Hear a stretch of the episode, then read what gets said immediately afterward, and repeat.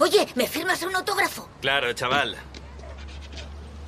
¿Unos melocotones? Sí. Gracias, gracias. Coged los que He queráis. visto todas las carreras de la temporada, señor. Venga, hombre, tuteame. Has destrozado a Owens y luego ese puñetazo que le den menudo pringao. Ese comentario sobra. Perdí los nervios y lo cierto es que no es tan mal, tío. Bien, ¿quién quiere ver mi amuleto de la suerte? yo quiero. Esto es lo que hace falta para ganar. En cada carrera llevo a mi abuelo Biguet conmigo en el coche. Él me enseñó lo que hace falta para ser un buen piloto y un buen hombre. ¿Quién quiere sentarse en el asiento del piloto? Yo, yo primero. Primero yo. Venga, chicos, yo tengo cáncer. Mentira. Perdona, ¿qué has dicho? Que no tienes cáncer. No, no tienes cáncer. ¡Qué morro, capullo! Eh, tampoco hay que ponerse así. ¿Sabes? Si ese chico tuviera cáncer, las cosas podrían ponerse muy feas para nosotros. No, tengo un don. Soy como, como un perro. Puedo oler... ¿El cáncer? Eso no estoy segura, pero lo que sí puedo oler son las mentiras, ¿sabes? En cuanto oigo una, lo sé. Y no te equivocas. Bueno, tengo una precisión increíble. Nunca fallo. Bienvenidos a es al segundo episodio de Over the Top Plus, el programa donde cada mes os traemos un resumen de las noticias más destacadas del mundo de la televisión. Comentamos todo aquello que estamos viendo y ponemos especial atención en analizar con spoilers la serie del momento. Todo ello en menos de dos horas y con la imprescindible compañía y ayuda de Gerard Rafar. Buenos días, Jerry, ¿cómo estás? ¿Qué tal? Muy buenas. Pues, eh, pues nada, con... ya se me había olvidado cómo era grabar después de un mes. Sí, pues ahora vamos a Pero- estar cinco semanas sin grabar. Porque Por te culpa vas. mía, por culpa mía. Te vas Me voy a las Américas. a hacer las Américas, Argentina, Eso es. ¿no? A, Eso es. a conocer al crítico gastronómico de y, y otros tantos protagonistas de las series de, de Argen- argentinas. Algo nos comentarás, ¿no? Sí, luego os comentaré. Y también, bueno, a conocer a Ricardo Darín, vaya usted a saber, ¿no? Mira, pues no, porque estoy viendo que mientras yo estoy en Argentina, él viene a Barcelona a hacer una obra de teatro Ah, mira. y me quedo con las ganas de verlo. Nos cruzamos. Igual me Nos lo encuentro en el aeropuerto. Probablemente. Bueno, pues este, como digo, es el segundo episodio. Hoy vamos a hablar de Poker Face, la serie de Sky Showtime que todavía no ha terminado su emisión en España, pero nosotros ya la hemos visto completa para poderla analizar hoy aquí, con spoilers. Y básicamente todas las secciones habituales, incluso, incluso un concurso nuevo que, que vamos a implementar dentro del programa. En fin, empezamos eh, ya. Over the Top. José Luis Hurtado. Gerard Rafar.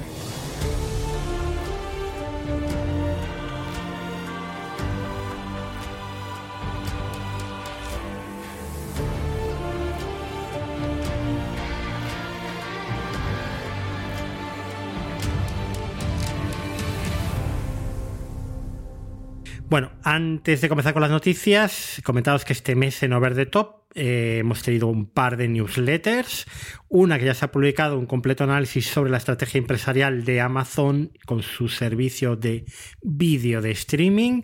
Yo creo que es un artículo bastante completo, largo de leer, pero bueno, si os interesa el tema de la industria audiovisual, súper recomendado.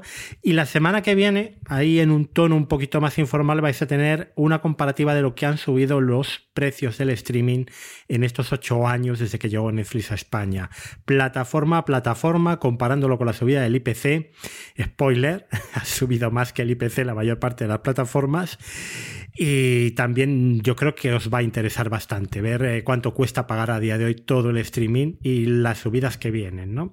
Y las que tenemos, que ahora las veremos en, la- en las noticias. Tenemos también ya nuestros productos en la tienda fuera de series, en fuera de series.com barra tienda. Eh, hablaremos de eso más adelante porque el concurso va a estar relacionado un poco con esto. Pero bueno, si queréis comprarlos, ya os avanzo que hay un código de descuento del 10% que es over the top con letras mayúsculas para pues, eh, si queréis tener una go- gor- bueno gorras todavía no ¿eh? todavía no las ha hecho Jorge pero camisetas tazas chapas eh, bolsas bueno todo tipo de producto de merchandising con nuestro logo de Over the Top antes de todo esto si te parece bien Jerry vamos con las noticias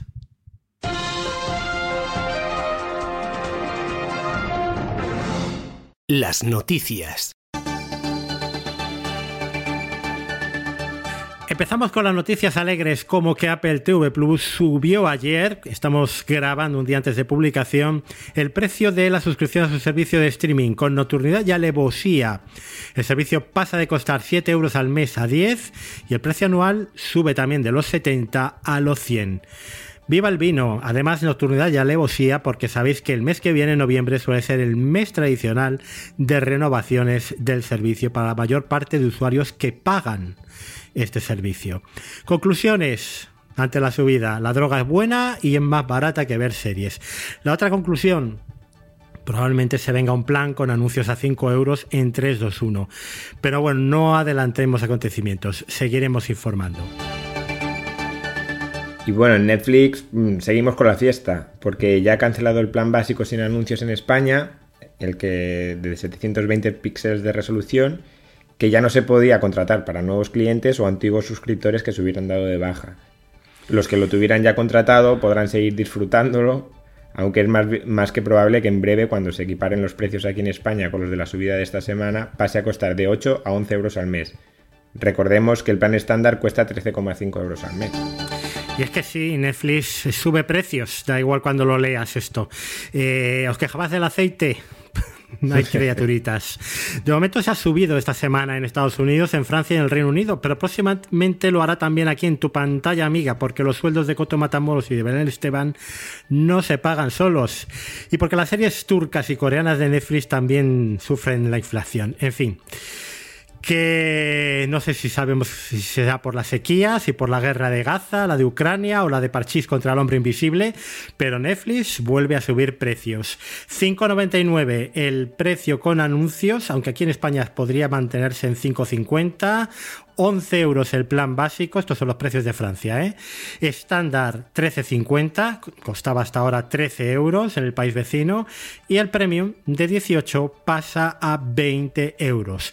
Al menos el, el cargo por compartir cuenta legalmente, los 6 euros, se mantiene tal y como está. Y ya luego, por otro lado, Netflix también se pone seria con los videojuegos. En los próximos meses podrán, pondrá a disposición de los suscriptores más juegos basados en series y películas originales populares como el juego del calamar, Miércoles, Black Mirror y, otras. Además, la compañía está trabajando actualmente en un servicio de juegos en la nube que permitirá a los suscriptores jugar a sus juegos en televisiones, PC y set-top box. Un informe de WSJ también reveló que Netflix está negociando para licenciar un juego de la franquicia Grand Theft Auto de Take-Two Interactive.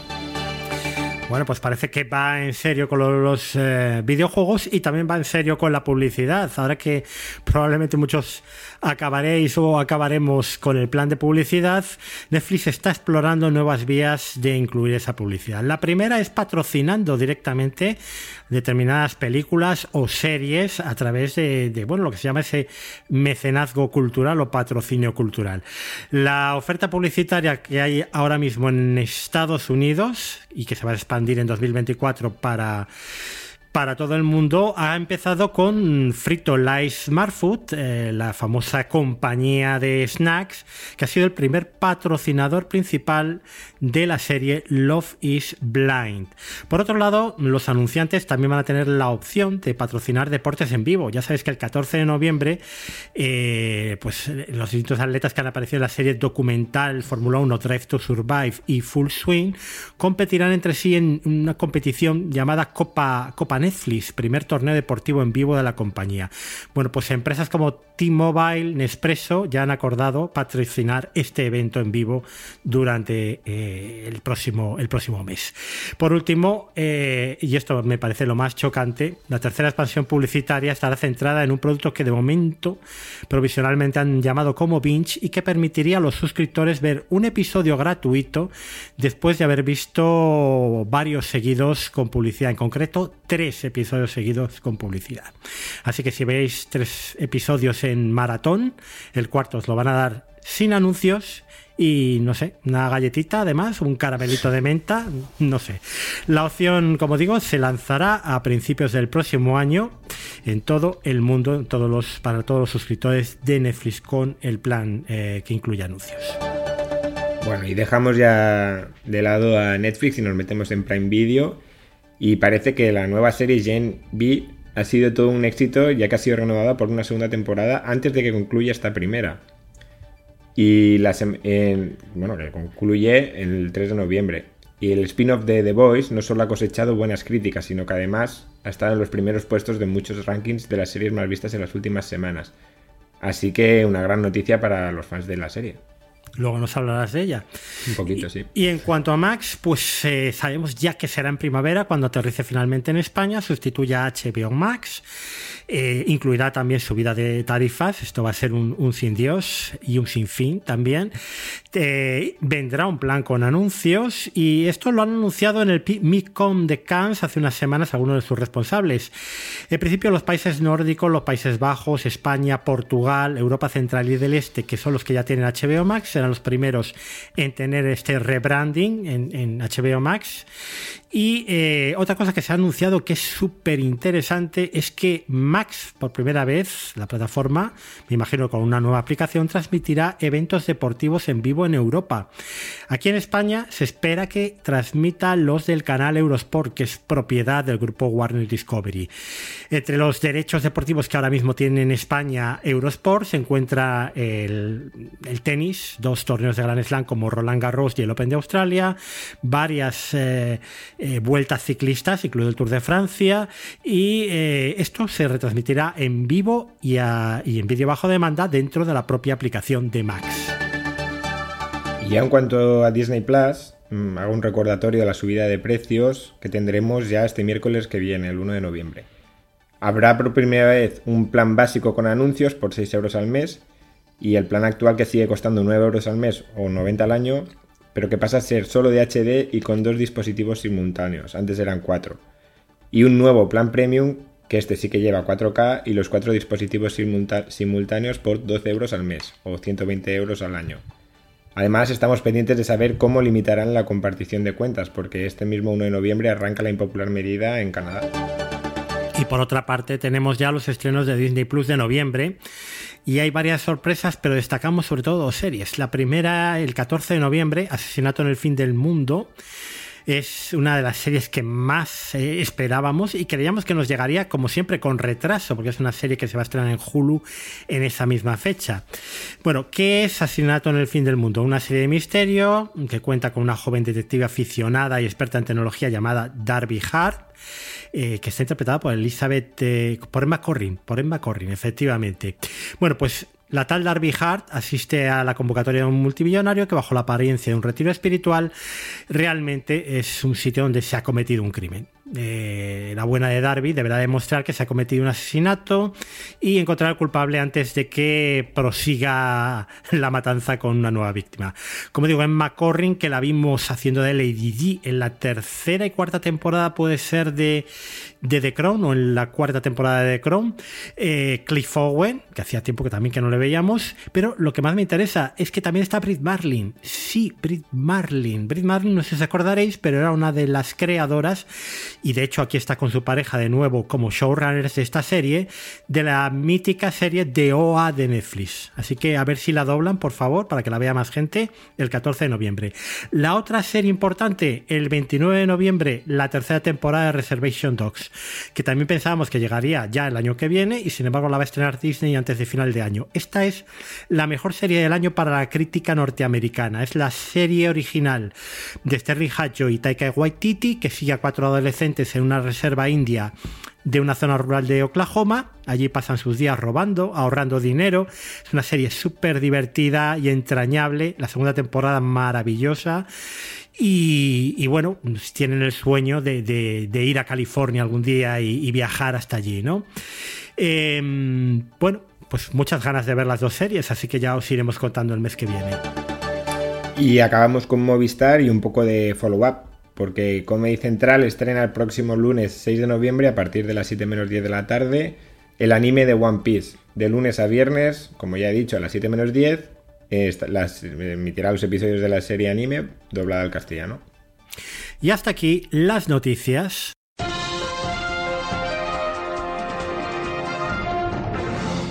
Por cierto, algunos apuntes. Eh, a partir de, esta misma semana que estéis escuchando el podcast, los clientes de O2, de la operadora O2, que ya sabéis que es filial de Telefónica, ya podéis contratar Movistar Plus, ese plan de 14 euros, por ejemplo, que yo tengo, bastante completo, el que siempre hemos dicho que es como el, el Canal Plus moderno, por 12 euros al mes. Os hacen un descuento de 2 euros.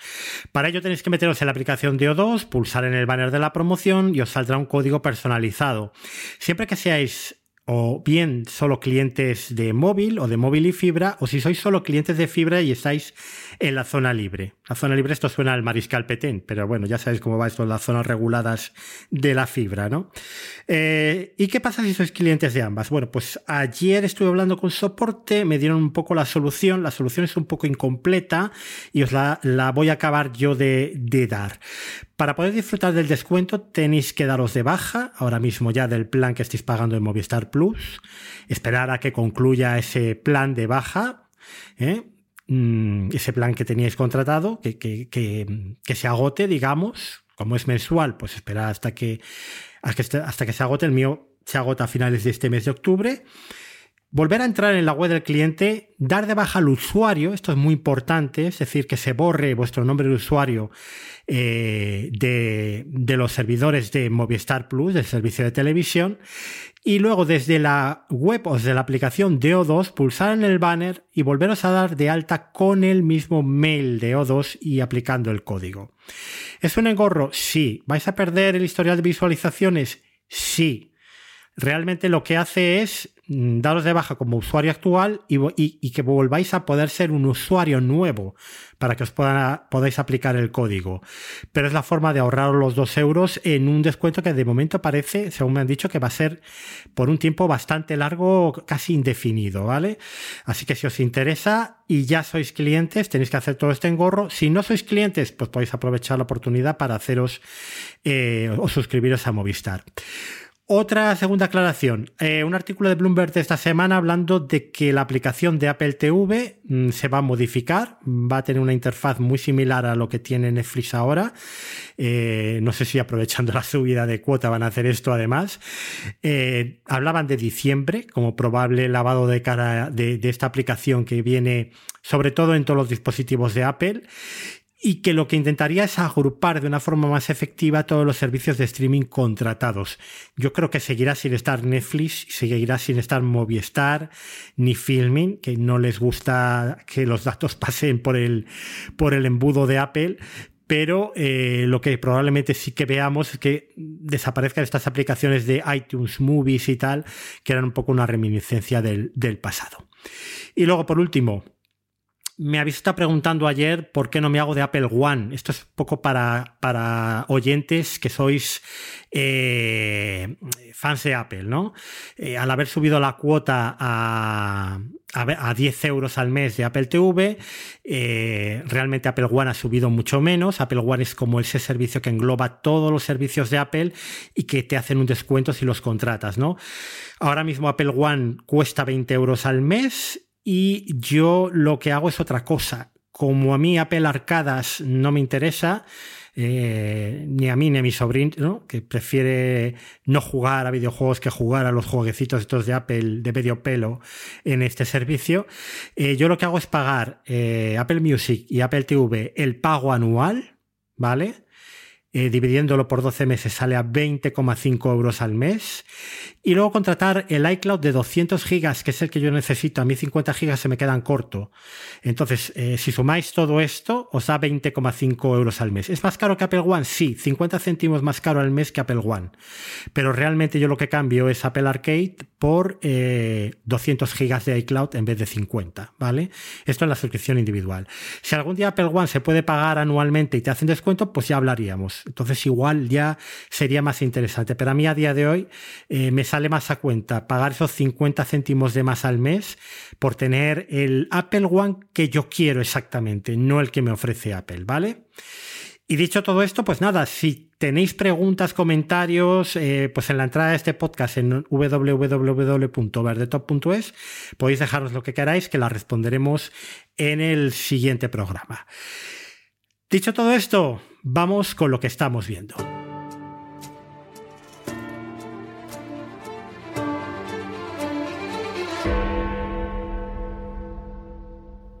Y empezamos por Loki, Jerry. Eh, Loki temporada 2. ¿Qué has visto tú de Loki hasta ahora? Los dos primeros capítulos y bueno, a, a, modo de resumen, esto ya lo habíamos comentado tú y yo en privado. No sé si es que hace mucho de la temporada 1, no sé si es que ya me estoy haciendo mayor. es que no entiendo nada, no entiendo nada de lo que está pasando, no entiendo la trama, no sé, no sé, pero me descoloca. Cada escena es diferente. O sea, es que no, entiendo nada. La seguiré viendo. La seguiré viendo porque soy muy insistente y, siempre he sido muy fan del, del universo de Marvel. Pero es que de verdad que no, no acabo de entender nada y, no sé si podemos comentar un poco, ¿no? De, sí, pero es que a mí me pasa lo mismo que a ti. Eh, o sea, yo, yo me senté a ver el primer episodio de Loki, no me acordaba absolutamente de nada. Mis preguntas eran qué hace tapón ahí en, Loki. Eh, no me acordaba de nada de lo que había pasado. Eh, el segundo más de lo mismo. Aparecía ahí eh, la, otra, la otra Loki en ese sitio tan random donde aparece.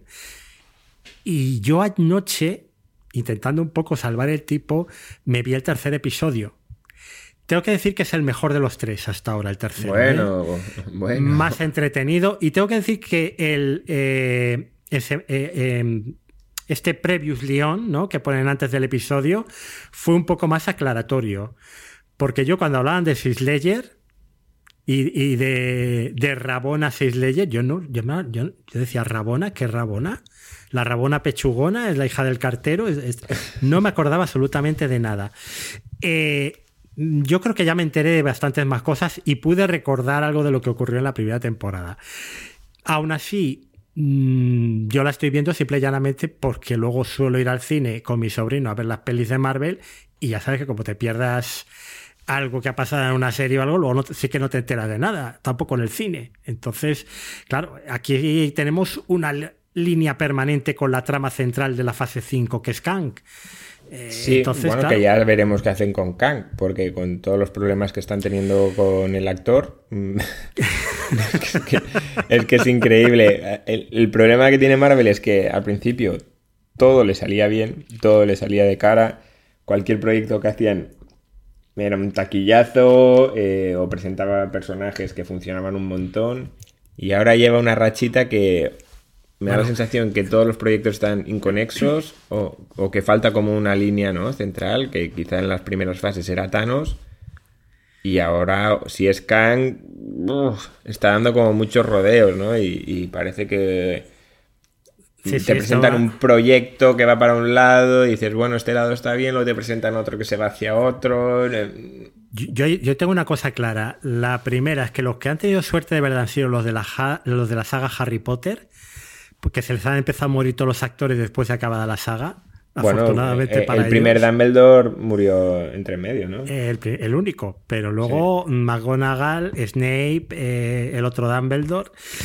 Y luego lo segundo es que la próxima película de los Vengadores va a ser con tus hijos a verla tú. Sí. Al cine. Sí, porque entre la huelga de guionistas. Esto va para largo. Sí, sí. Bueno, había confirmadas fechas, ¿eh? Pero. No, se van retrasando cada año. Fíjate, en la serie, en la serie ya estamos. Eh, Daredevil acaban de echar, Daredevil Born Again acaban de echar a los Outrunners, así que fíjate, qué fiesta. Sí, sí, total. Y bueno, yo creo que a mí el, remate final fue Secret Invasion, que ahí ya sí que dije, esto es malo, o sea, este, este producto es realmente malo y, como que me desanimó bastante, ¿no? Pero, pero bueno, aún confío que puedan remontarlo, pero creo que la, aventura de Disney con las series no está llegando al buen puerto. Con las de Marvel, por lo menos, porque con Ahsoka acabó y sí, sí, con las de Marvel, con las de Marvel. Sí, sí, eh, con, yo creo que Ahsoka nos hemos quedado todos con ganas de más, ¿no? Pero, claro. pero Loki, eh, no sé, Tom Hiddleston está bien, eh, pero no sé, la trama, yo de verdad que me cuesta seguirla, ¿eh? Me cuesta bastante seguirla. Y yo creía recordar, ¿no? El final de la 1 con Sylvie que es lo que pasaba y tal. Y ahora aquí cuando vuelve a aparecer está enfadada con Loki por alguna razón que no recuerdo. Tampoco. O, o- o que se la han sacado de la chistera. No, no, no. Es que no me acuerdo. Seguro que, que hay una razón. Pero vamos a ver, yo es que lo único que me acordaba de la primera temporada es que había un Loki co- cocodrilo. Es lo único de lo que Bueno, me eh, acordaba. esos fueron los mejores capítulos realmente. Así que bueno, no sé, mm, perdonadnos. eh, yo creo que tendremos que escuchar el podcast de fuera de series de Universo Marvel, que seguro que ahí nos, nos lo explican todo. Sí, seguro que mucho mejor que nosotros porque ya... Porque nosotros no nos enteramos de nada últimamente. Alma boomer, tenemos alma boomer ya. Y ninguno de los dos somos boomer, ¿eh? Que yo técnicamente soy, soy de, de centro, soy de, soy un Gen X. Yo me estoy aboomerando, pero a ritmos agigantados. Bueno, seguiremos, ¿eh? Seguiremos con buena intención viendo Loki, y, pero de momento estamos muy perdidos, ¿eh? Muy, muy perdidos. Mm, vale, cada, cada vez que vamos a grabar un plus tenemos tres series candidatas, siempre de inicio, y luego elegimos una. Normalmente lo que hago yo es plantearle a Jerry eh, tres series y al final elige él una de las tres. Entonces, una de, de las candidatas para haber hecho eh, ahora en este programa que estáis escuchando era Cadáveres, Bodies, de Netflix, que se estrenó la semana pasada. Esta especie de gazpacho al valle patrocinado por Renault, porque realmente es el rombo está en casi todas las escenas donde sale un coche. Eh, y cuéntanos por qué, por qué la descartaste, campeón. Porque vi un episodio y medio y dije, esto es insufrible. Eh, me cutreaba por todos los lados. O sea, era una cosa, mm, bueno, di- difícil de aguantar. Eh, creo que mezcla dos géneros que- que muchas veces funcionan bien, ¿no? Como puede ser el sci-fi, con estos saltos en el tiempo y tal, y el thriller. Pero es que no. Es que no hay por dónde pillarlo. Al menos los dos primeros capítulos. Yo era una cosa que no quería seguir viendo. O sea, me daba la sensación que lo iban a resolver con un. Lo hizo un mago. Esto es todo cosa de un mago. Y yo ya no estoy para perder el tiempo de esta manera. Yo sé que tú has visto un poquito más que yo y nos puedes contar algo más. Yo la he visto entera, ¿vale? Buah. Mm. Alguien se tiene que sacrificar por la causa. Totalmente. A ver, No la, serie, la está bien. La serie está bien. La serie está bien. Es la típica serie de Netflix que al fan de Netflix le va a encantar. ¿Vale?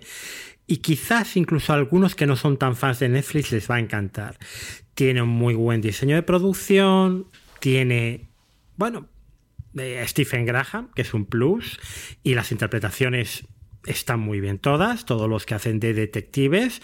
A la chica, por ejemplo, del futuro la hemos visto en aquella serie Unorthodox, creo que era, de, de Netflix Sí, sí, también. Eh, bueno, es una serie que- correcta, digamos. Ahora, como pasa en todo este, este tipo de productos de ciencia ficción, o entras o no entras. En descargo de, de Jerry tengo que decir que se vio los dos peores episodios de la serie, que son, Bueno. los- son los dos primeros. La cosa se anima y mucho a partir del cuarto, ¿vale? Para mi gusto, se anima demasiado. Porque realmente eh, uno se llega a apabullar de eh, todas las los hilos que tiene la trama, cómo se van enlazando los personajes unos con otros. Todo el mundo tiene una parte de participación en el plan. Hasta el tío que sale de fondo en esa escena también tiene una parte en la consecución del plan. Entonces, eh, tampoco os preocupéis mucho porque es de estas series que Netflix sabe que es para llegar a un gran público y te lo da todo muy masticadito. De hecho, el episodio 7 es eh, quizás un poquito desesperante porque es volverte a contar toda la historia desde inicio, por si no te ha quedado clara, ¿eh? de realmente de qué va todo esto. Y ahora lo que digo, ¿entras o no entras? Si entras, pues te lo tragas todo como buen traga, tragasables, ¿no? Con tu garganta profunda y te quedas tan satisfecho. Eh, yo no tengo la garganta tan profunda. Entonces, los agujeros de guion son para mí como agujeros de bala que me van atravesando el cuerpo. ¿Es Y- lo que te comentaba del mago? o- es un poco así. Es decir, los personajes hacen determinadas cosas porque tienen que hacerlas para que todo cuadre. A ver, a ningún detective, vamos a poner un ejemplo y voy a intentar spoilear lo mínimo posible, le da por grabar su nombre en el muro de la calle donde aparece un cuerpo.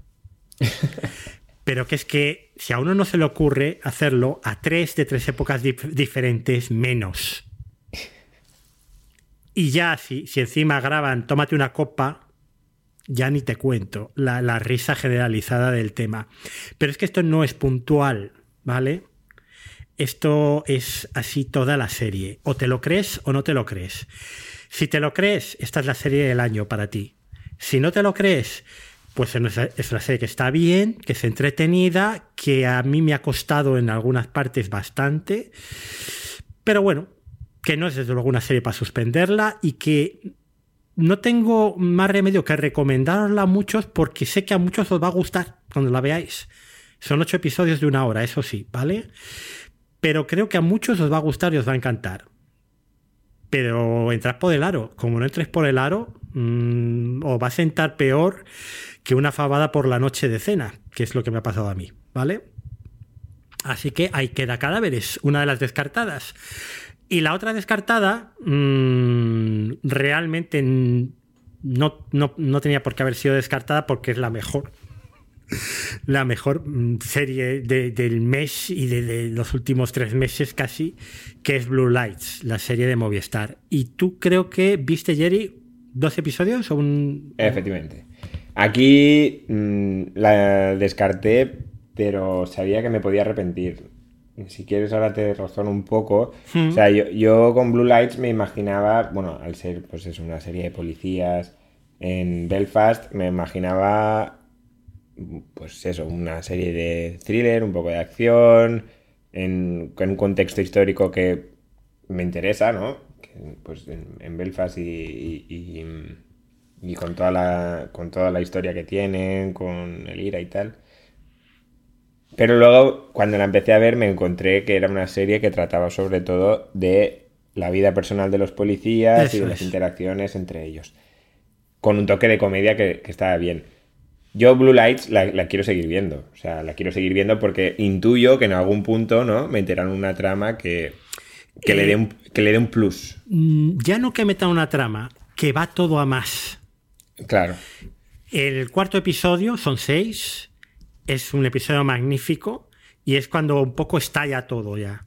Y ya se ve por dónde va toda, todos los hilos que están subyaciendo por debajo, cómo va a condicionar, porque esta es una serie de personajes, ¿eh? Eh, y la evolución de esos personajes, pues en, en ese periodo de prueba. Son tres policías nuevos, novatos, que están a prueba, ¿no?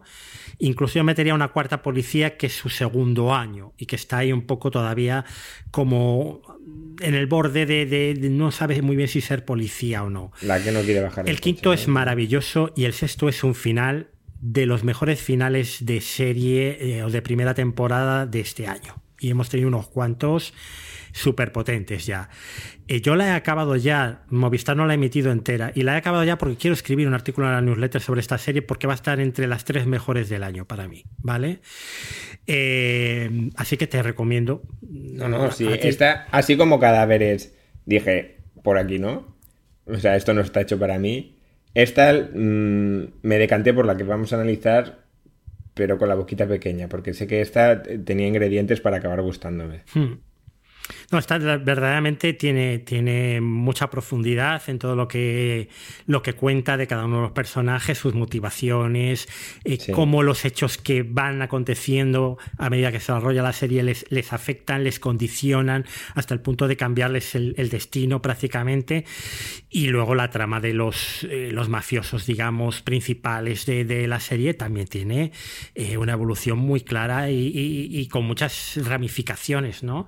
Es una serie compleja, con una narrativa además con un pulso eh, sorprendente, pulso maravilloso, llena de energía, llena de, furia, de violencia, eh, pero, pero todo en su justa medida, todo perfectamente ensamblado. Funciona el- los diálogos funcionan como un reloj. No sé, a mí me ha encantado mm, y ya os digo, no puedo dejar más que recomendarla. Y, y nos queda una que hemos visto en común, que esta la ibas a ver tú solo y yo me animé al final, eh, porque bueno, eh, eh, Juan Francisco Bellón me, me- me, eh, estuvo dando mucho la, la tabarra con ella eh, y, y- y al final pues le eché un vistazo. A mí los Javis, por ejemplo, me caen muy bien, pero nada de lo que han hecho me ha, me ha gustado especialmente nunca, ¿no? Eh, pero tengo que reconocer que la Mesías es otra cosa completamente distinta, ¿no? A mí los Javis siempre me han gustado en contraposición. Eh, tampoco tienen una, un, un amplio abanico de, de- de proyectos, ¿no? Y- Tienen Eh, como Paquita película Salas, eh, La llamada. La Veneno, mm, sí, La llamada, Cardo, me parece que también es de ellos, ¿no? Eh, no. y, y esta La Mesías. Sí, Paquita Salas me encanta. Es como, bueno, soy de, de los fans de Paquita Salas y de los que les piden que, que vuelva una nueva temporada. Los pobres están hartos. La Veneno me gustó mucho y ahora La Mesías, como bien dices, es algo diferente. Es otro proyecto más serio, más, más pausado, ¿no? Y, y es un thriller basado en la, historia real de las hermanas Flos Mariae, que no sé si, bueno, supongo que la recordaréis todo el mundo. Y, y he visto los dos primeros capítulos eh, y esta me está, bueno, me tiene enganchadísimo. O sea, me tiene toda, me tiene todo, todo para ella, vamos. Pues cuando estamos grabando se ha estrenado el cuarto, que yo lo veré esta noche, y el tercero me parece una auténtica brutalidad de episodio. Pues es que lo que pasa es, bueno, luego lo comentaremos con, con la serie que vamos a ver, pero me ha requerido en exclusividad la última semana. Claro, es que hemos tenido que ver, de Poker Face hemos tenido que ver todo lo que no se había emitido todavía en España. Claro, y, y son episodios de una hora que te lo tienes que tomar con calma. Son películas en, realidad, luego lo hablaremos. Sí, eh, sí, sí. Pero Ryan Johnson dice que ha sido como rodar 10 veces Glass Onion. Entonces, claro, eh, son densos, son historias diferentes, no es una serie en continuidad que siempre es más fácil de ver. Y, y en ese aspecto te, te ha faltado. En cuanto a la Mesías, yo no conocía a Ana Rujas, o por lo menos no la ubicaba Ah, yo sí. me parece una auténtica animal. Eh, toda la primera parte de los niños me ha encantado, pero es que luego la transformación, que quizás ahí es lo que me, me falta un poquito. Ese esa transición entre Ana Rujas y. mm, Ay, Dios mío, no me voy a Lola acordar. Dueñas. Y Lola Dueñas, que están las dos maravillosas. Me falta un poquito de transición ahí, en- entre esos flashbacks, ¿no? Pero bueno, la historia me está apasionando. A mí me recuerda, salvando muchísimo las distancias, a Fanny Alexander de, de, de Berma, ¿no? Pero, pero tiene algunas reminiscencias. Hay esa religión eh, opresora contra unos niños. Ese ambiente claustrofóbico también. Y, y bueno, mm, realmente es que no tiene nada que ver con lo que habían hecho eh, los Javis anteriormente. Es una cosa mucho más profunda, mucho más madura. Y, y con un presupuesto que, que flipas, o sea, tienen un reparto de, de personajes que ya le gustaría a cualquier película, o sea, es una cosa increíble. De hecho, bueno, eh, quedan muchos aún por salir, ¿no? Pero creo que la tercera, ¿no? Es Ana Rujas, Lola Dueñas y Carmen Machi. Y Carmen Machi, efectivamente. O sea, es una Y cosa- luego Albert Pla Albert Pla eh, haciendo bueno, de, de- de- Bueno, es que es indescriptible. Una especie de re- hombre de familia religioso, padre adoptivo. Eh, pues que a mí me recuerda, en, ya, te digo, pues al reverendo de Fanny Alexander. Es un, un personaje muy diferente, pero en- psicológicamente la misma opresión. Eh, es una serie muy valiente también, es una serie que cuenta muchas cosas de esa España de los 80 y de la que viene después, de esas familias, eh, cosas que se dejan ahí entre líneas de la infancia del personaje de, Ana Rujas. Eh, mm, no lo sé, mira, yo no soy precisamente, y, no me conocéis por ser el, def- el defensor de la, de la ficción española, veo lo, mm, lo que más me llama la atención, pero no, no especialmente estoy interesado en- en- en las series españolas. Y esta es una de las series del año. Indiscutiblemente es la mejor serie española del año, pero es que además es muy probable que la tengamos en las listas de top de, de final de año de, de casi todos los seriéfilos y, y periodistas que se dedican al tema audiovisual. Yo tengo que. Bueno, ha- habría que generar un debate, ¿no? Porque mm, evidentemente muchas series españolas que hacen las cadenas mm, tradicionales, ¿no? Mm, son un ñordo. O sea, las cosas como son. Pero Movistar Plus mm, tiene unos productos propios que sí que es verdad que te encuentras de todo, pero hay un gran hay un gran pack de series de muy alto nivel, ¿no? Sobre todo los dramas. Yo creo que las Sí. comedias son más de, de presupuestos más pequeños, aunque les funcionan muy bien como Poquita Fe, que me la recomendabas tú en el pasado programa, la he visto y me, me ha gustado mucho. Eh, pero las series de drama de Movistar, ya desde La Peste, La Zona, siempre han tenido un muy buen presupuesto. La Mesías, eh, Eh, Rapa. todas las de todas las de joder, ahora no me sale, estas del CNI, ¿cómo se llaman? Eh, la unidad. La unidad Antidisturbios. Antidisturbios es una maravilla. Sí, Eh, y la primera de todas que fue Crematorio. sí. Que eso fue una declaración de eh, intenciones, Era Canal o sea, Plus, pero, pero sí. sí. eso fue obviamente el, el salto de nivel de la ficción española. ¿No? La última temporada de la, la unidad, la unidad Kabul, también es un salto de Bueno, nivel en el diseño de producción. ¿no? eso es una locura. Lo- dices, hostia, ¿esto se podía hacer aquí? ¿No? Sí, sí, sí, sí. Pues sí, se Bueno, puede. pues La Mesías, mm, en cuanto a tema, en cuanto a una serie que podría ser una serie de HBO perfectamente, sin ningún tipo de dudas, de la mejor HBO además, o de la mejor Apple, eh, es, es para mí una serie imprescindible. Así que, de momento, habiendo visto tres episodios, estando absolutamente enganchadísimo a esta historia y a la forma en la que eh, la están contando ellos, eh, pues no, no podemos dejar de recomendarla, claro. Yo, vamos, eh, me sorprendió el nivel y, y estoy dentrísimo. Y luego por tu cuenta, ¿qué, qué es lo que has visto? Pues he visto eh, GNV, Gen V de, Prime, que es el spin-off, bueno, ya lo sabréis todos, ¿no? El spin-off de, mm, The Voice. Y, eh, bueno, mm, tiene cosas eh, que a gente le gustará, pero a mí ya me cansa, ¿no? Este punto gore gratuito de de sangre y que todo sea desagradable. mm, Yo entiendo que haya gente que le guste, pero a mí ya me cansa un poquito guay, pero em, hay muchas cosas que se pueden dejar ¿no? detrás de la cámara y de hacerlo como un poco más elegante. Esto ya es a, título personal.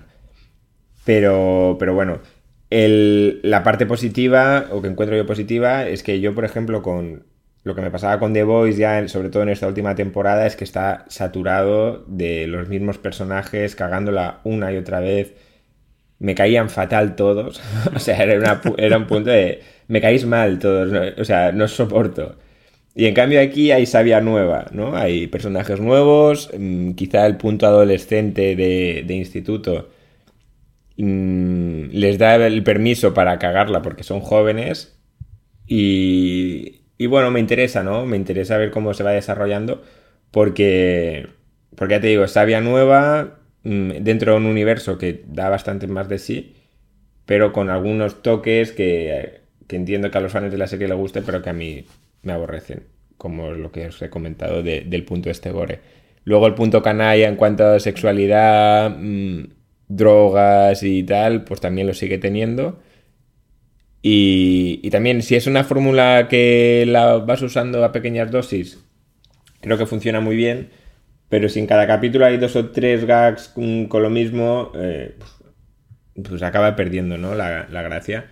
Pero en general me está gustando. De hecho, me está gustando más que la última temporada de The Voice. Y, y también me tiene, me tiene dentro. Luego las otras dos series que, que he visto yo por mi cuenta, voy tarde. voy tardísimo, seguro que las habéis comentado ya todos. Pero eh, me recomendaron eh, Jury Duty por diferentes vías. Eh, tanto María y Edgar de Alicante como mi amigo Dani de Barcelona me la recomendaron y la estoy viendo con Laura y la verdad es que el, concepto me está, me está encantando, me estoy muriendo de la risa y, bueno, es rompedor, ¿no? Porque es un poco falso documental, pero a la vez te suma un- una gala de los inocentes con, con- con el pavo protagonista porque realmente es una cámara oculta hacia él. Y, y, bueno, a mí personalmente igual soy un poco simple, me hace mucha gracia. A mí, Me- me, a mí me hizo mucha gracia los primeros episodios, luego me aburrió mucho en el medio y luego el último episodio me pareció de los mejores del año. O sea, ese que, cómo lo hemos hecho, ¿no? Sí. Es cierto que el tío es muy pavo. Sea, esto solo pasa en Estados es que se- Unidos. Se, ¿eh? le ve buena persona eh, al protagonista. Pero, uff, uff, uff, ¿eh?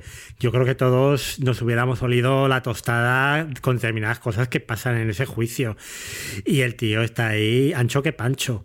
Pero bueno, la verdad es que funciona muy bien. Y es un producto que se tenía que haber estrenado ahora. Pero ya sabes lo que pasó. El becario debió de dar al botón a mitad del verano. Luego se dieron cuenta, la quitaron. Luego la gente se quejó. A las 48 horas la volvieron a poner. Total, que gastaron una bala que yo creo que ahora hubiera tenido mucho más. Claro, por eso Eh. la veo yo ahora. no, eh, yo no me enteré cuando se estrenó. Tú estás mucho más metido y te enteras de todo, pero yo Mm. no me enteré. Entonces me he enterado ahora por el boca a boca. Sí, sí. Sí. Y, y me está gustando. Y de hecho me extraña que no se le haya dado más bola porque, joder. Claro, porque yo la comenté en verano, por ejemplo, eh, y realmente no tuvo ese efecto eh, de ruido que hubiera hecho esta serie, que ha sido uno de los programas más vistos en Estados Unidos eh, durante este año, por tener ese estreno tan random, ¿no? Que además a las 48 horas la quitaron de la parrilla y hubo gente que la dejó de ver entonces y no la volvió a retomar tres días después cuando la volvieron a colgar. Es que fue todo muy marciano, de verdad. Bueno, pues lo único, la única duda que tengo en esta serie es si podrán hacer una segunda temporada con otro, otra gente, pero lo dudo mucho. O sea, es- Es complicado. esto es como un plato de que solamente te gusta una vez. O sea, no, no sé cómo lo pueden hacer, ¿no? Y bueno, ya eh, también otra que voy tarde, pero tiene sus razones, es la segunda temporada de The Bear. Yo me, me flipó la primera temporada, o sea, me pareció lo mejor que había visto ese año. Y la segunda temporada la quería saborear, mm, bueno, verla bien, ¿no? Verla con pausa, mm, disfrutándola y, y sin ningún tipo de prisa. La estoy viendo, creo que voy por el capítulo 6. eh, me está encantando. O sea, me gusta muchísimo más que la 1 y mira que la 1 me, me pareció insuperable. Eh, esta, bueno, eh, creo que tiene más luz que la primera, ¿no? Quizá la primera era asfixiante en cuanto a Sí. la ansiedad y la depresión de los personajes, a todos les iba mal. Y esta quizá tiene el punto de, hostia, las cosas pueden ir bien. Y, y me está gustando, o sea, me está gustando porque así como te digo que en, en The Voice los personajes me caían mal, aquí absolutamente todos me caen bien. Me caen bien y les deseo lo mejor. y, y, bueno, estoy alucinando. Y luego te salen secundarios mm, en capítulos sueltos, como puede ser eh, Will Poulter o, o, joder, el Saul Goodman, no me acuerdo cómo se llama el, el- el actor. Eh, Bob Odenkirk.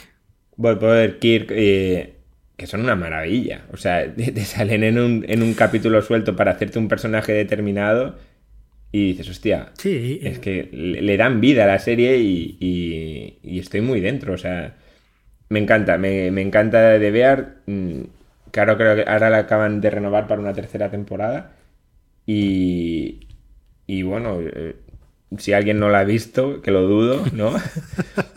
Eh, no sé qué esperáis. Yo qué quieres que te diga, ahora mismo es la serie número uno del año, la top número uno de, mi top personal.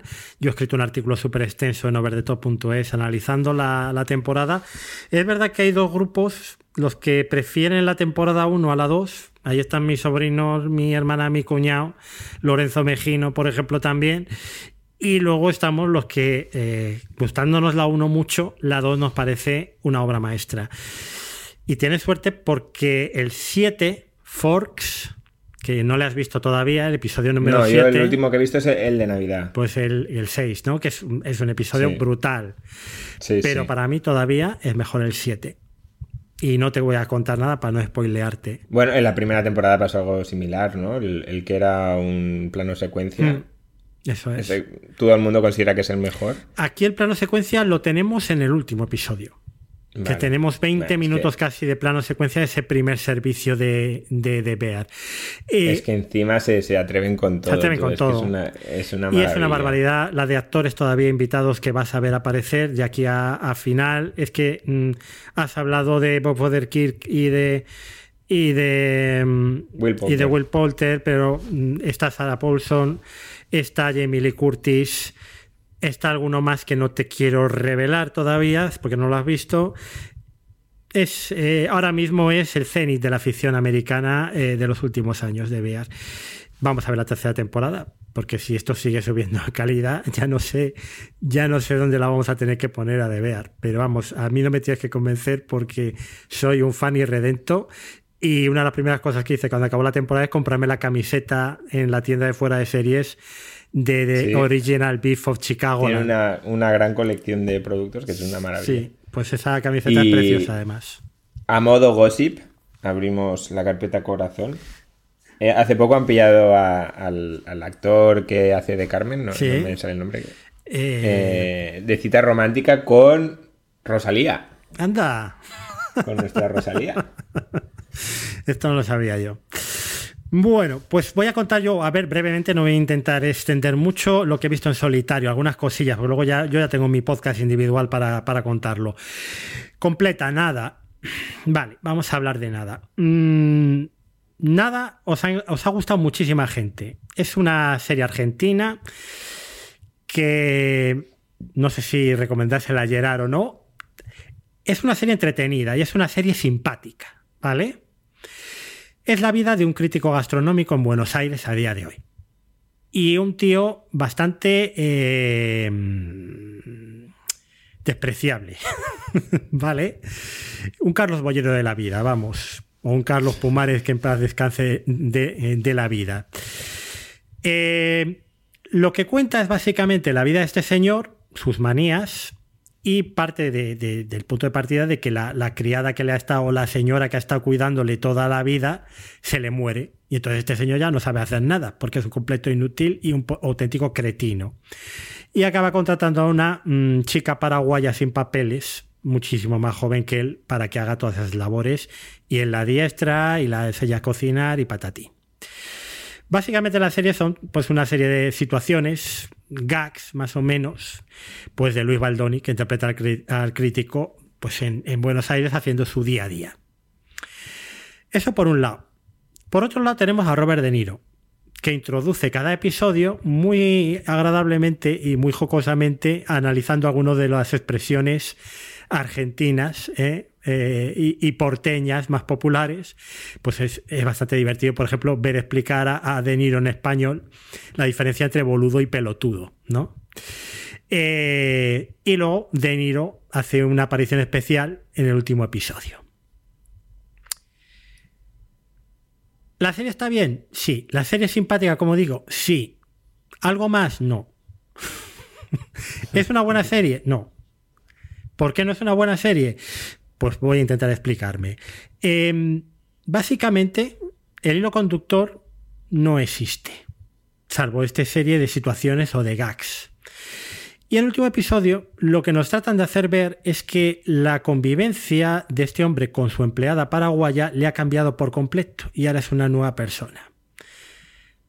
Pero esto no tiene ningún sentido porque las interacciones de ambos en los cinco episodios de la serie son muy poquitas, insuficientes para que esta persona haya cambiado su carácter por haber tenido contacto con ella. Con lo cual, todo lo que hace al final del episodio, del último episodio, no tiene ningún sentido y no se apoya en ninguna base. ¿Y si hubiera habido cinco episodios más en la serie? Pues probablemente sí hubiera funcionado mejor la serie. Pero como no los hay, la historia se queda medio desarrollar. Y lo que te cuentan, incluida la escenita final vía FaceTime, pues no tiene ningún sentido ni ninguna consistencia. Que soy muy duro, que soy muy crítico, que no hace falta pararse en esas cosas. Pues probablemente no, pero yo es que eh, soy así y yo las analizo así y, yo veo mm, series como The Bear o Blue Lights y me parecen maravillosas, me parecen obras maestras y veo nada y se me queda, pues eso, como su propio título dice, en nada.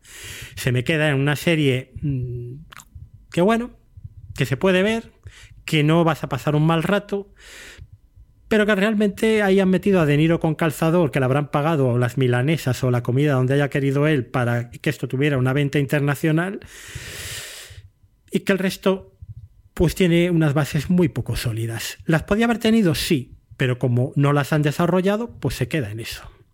No sé si os convence la explicación o no, pero es la mía, es la única que tengo. Acabó Invasión, la segunda temporada de Apple. A mí me encantó la primera. Es verdad que era como una producción, una coproducción franco-iraní, eh, una serie de personajes donde los aliens aparecían poquito y de secundarios. Quisieron resolver eso en la segunda y la verdad es que desnaturalizaron bastante la serie. Las cosas de ser muy creíbles pasaron a ser bastante increíbles. Había que hacer una suspensión de la credulidad o de la credibilidad bastante importante allá cada uno. Yo desde luego me cuesta mucho creerme que un grupo de cuatro niños recorran el Eurotúnel en media hora, además perfectamente orientados porque dicen que una niña de ocho años había hecho una excursión ahí un día con el colegio, en fin, y que se manejen por París y por los alrededores, pues como perro por su casa, Pedro por su casa, pues, pues no lo sé. Pero bueno, es lo que tiene, ¿no? ¿Qué pasan estas cosas en las series de ciencia ficción? Eh, ¿La serie es más entretenida? Sí. ¿Yo la he disfrutado? Sí. Me lo he pasado bien viendo Invasión. Quizás más entretenida incluso que la primera temporada. Claro que la serie ya es menos original, menos consistente. Las referencias ligeras aquí son calcos más de trazo más grueso. Las referencias a Stranger Things aquí son escenas ya copiadas de Stranger Things directamente, eh, de señales, o, perdón, de la llegada. Eh, son cosas que ya hemos visto y que no son tan originales. Y luego, mmm, el Warry Cliffhanger del último episodio, ¿eh? porque he visto cliffhangers guarros, pero como este, que se acabe una temporada a mitad de una frase de un personaje, esto tiene peor trago. Pero bueno, podría haber sido la gran serie de Apple, se queda en una serie buena, correcta de Apple, interesante para ver, entretenida, pero poco más. Codename, Anika en Sky Showtime, la serie finlandesa, la empecé con muchas ganas, me estaba gustando. El, guion empieza a hacer agujeros a mitad de la serie, empieza a hacer eh, aguas. ¿Por qué? Pues porque las cosas pasan porque tienen que pasar, lo de siempre los malos guiones. Y si a eso le unimos que uno para Mm, comer bien no se iría a Helsinki, precisamente. La gastronomía no es uno de los dones de los escandinavos, pues tampoco son las expresiones interpretativas, precisamente, de sus actores, salvo honrosas excepciones bermanianas. Entonces, pues la protagonista yo lo decía el otro día en Telegram, a mí me recuerda a la misma cara que tienen los cuatro expresidentes del Monte Rushmore en Estados Unidos es que la tía no se la mueve un pelo ni un labio. Si llora, tiene la misma cara. Si ama, tiene la misma cara. Si la van a pillar o la han pillado, tiene la misma cara. La premisa es interesante. Una policía infiltrada en el turbio mundo del mercado del arte escandinavo y el blanqueamiento de capitales.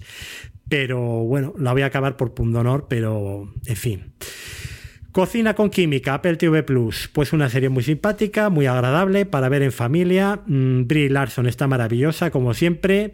Típica serie tipo maravillosa señora Maisel.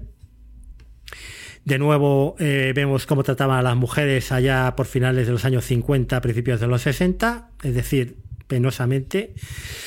Y simplemente pues, para recordarnos eso, de dónde viene el tema de las desigualdades y lo, de dónde vienen los rubiales de la vida que todavía siguen existiendo a día de hoy, ¿no?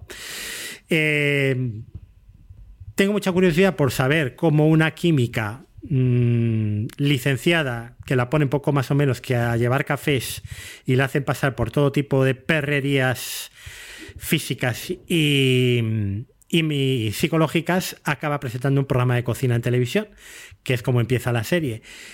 Veremos a ver. Yo voy a seguir viéndola y sobre todo porque me gusta mucho Brie Larson. Y por último, Moving, la serie de Disney Plus, que me he tragado religiosamente los 20 episodios.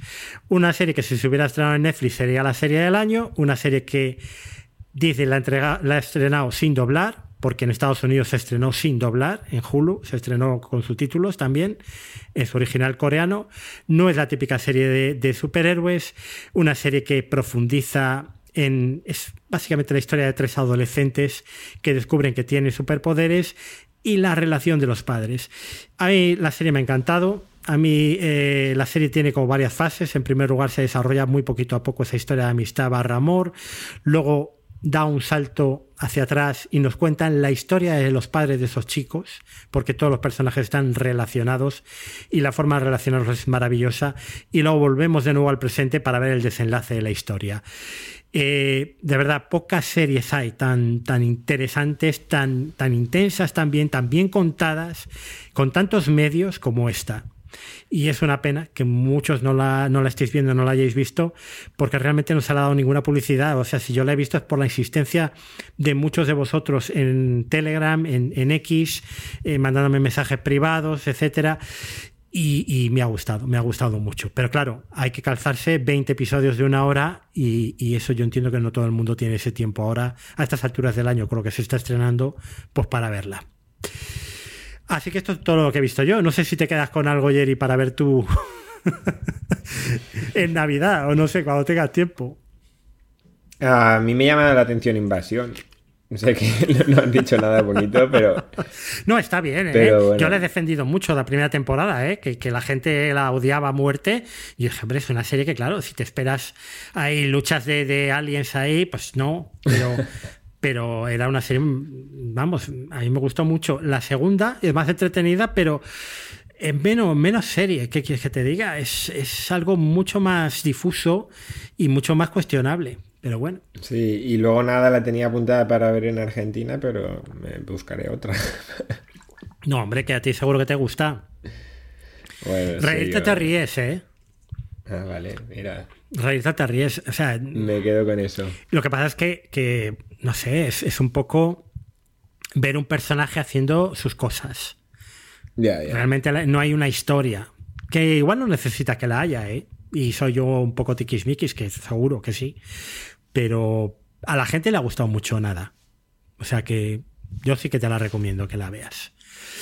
Así que nada.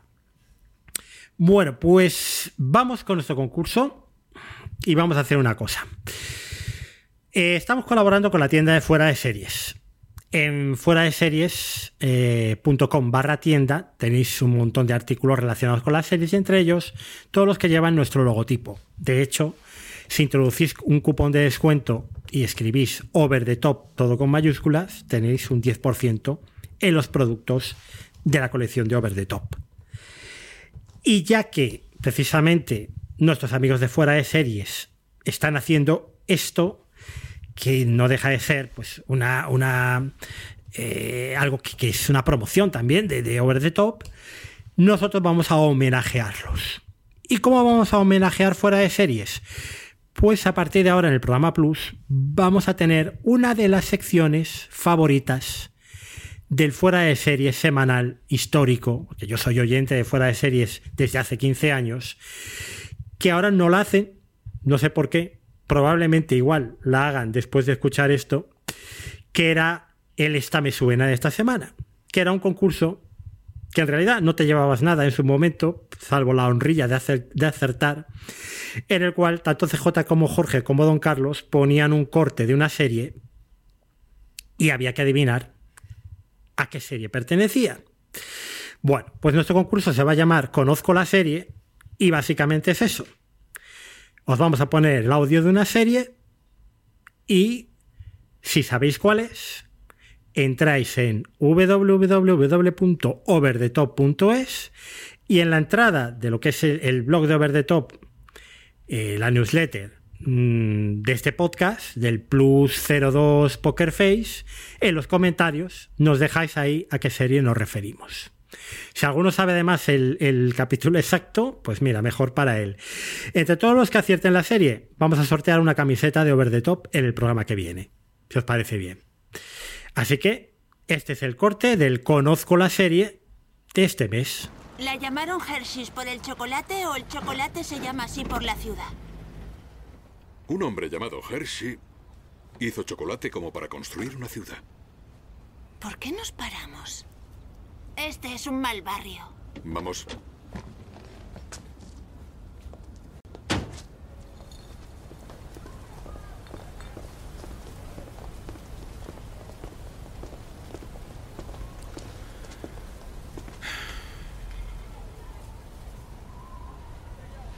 Aquí crecí yo.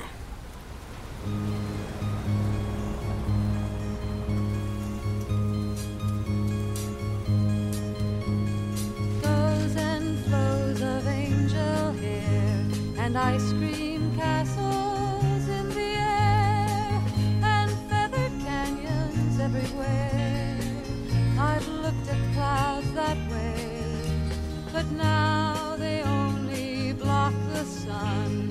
They rain and snow on everyone. So many things I would have done, but clouds got in my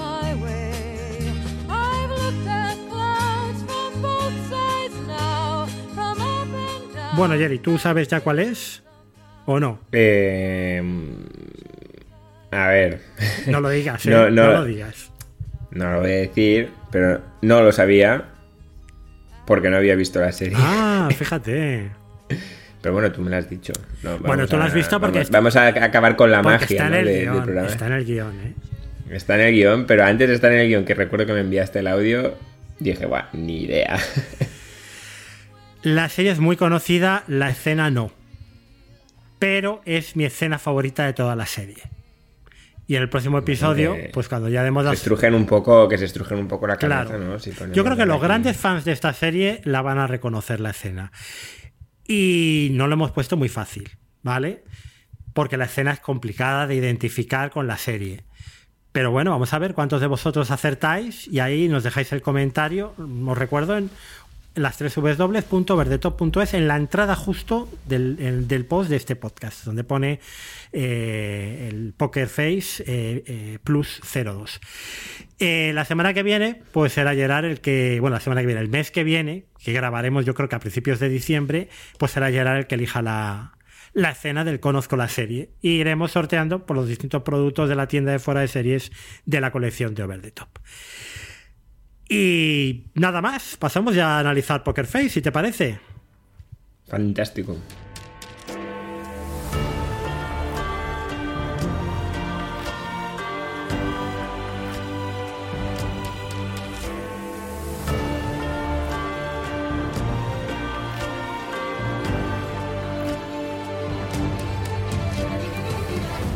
Bueno, pues ya estamos aquí para hablar de la serie de este mes, que no es otra que Poker Face, la serie de Peacock que estamos pudiendo ver en Sky Showtime aquí en España.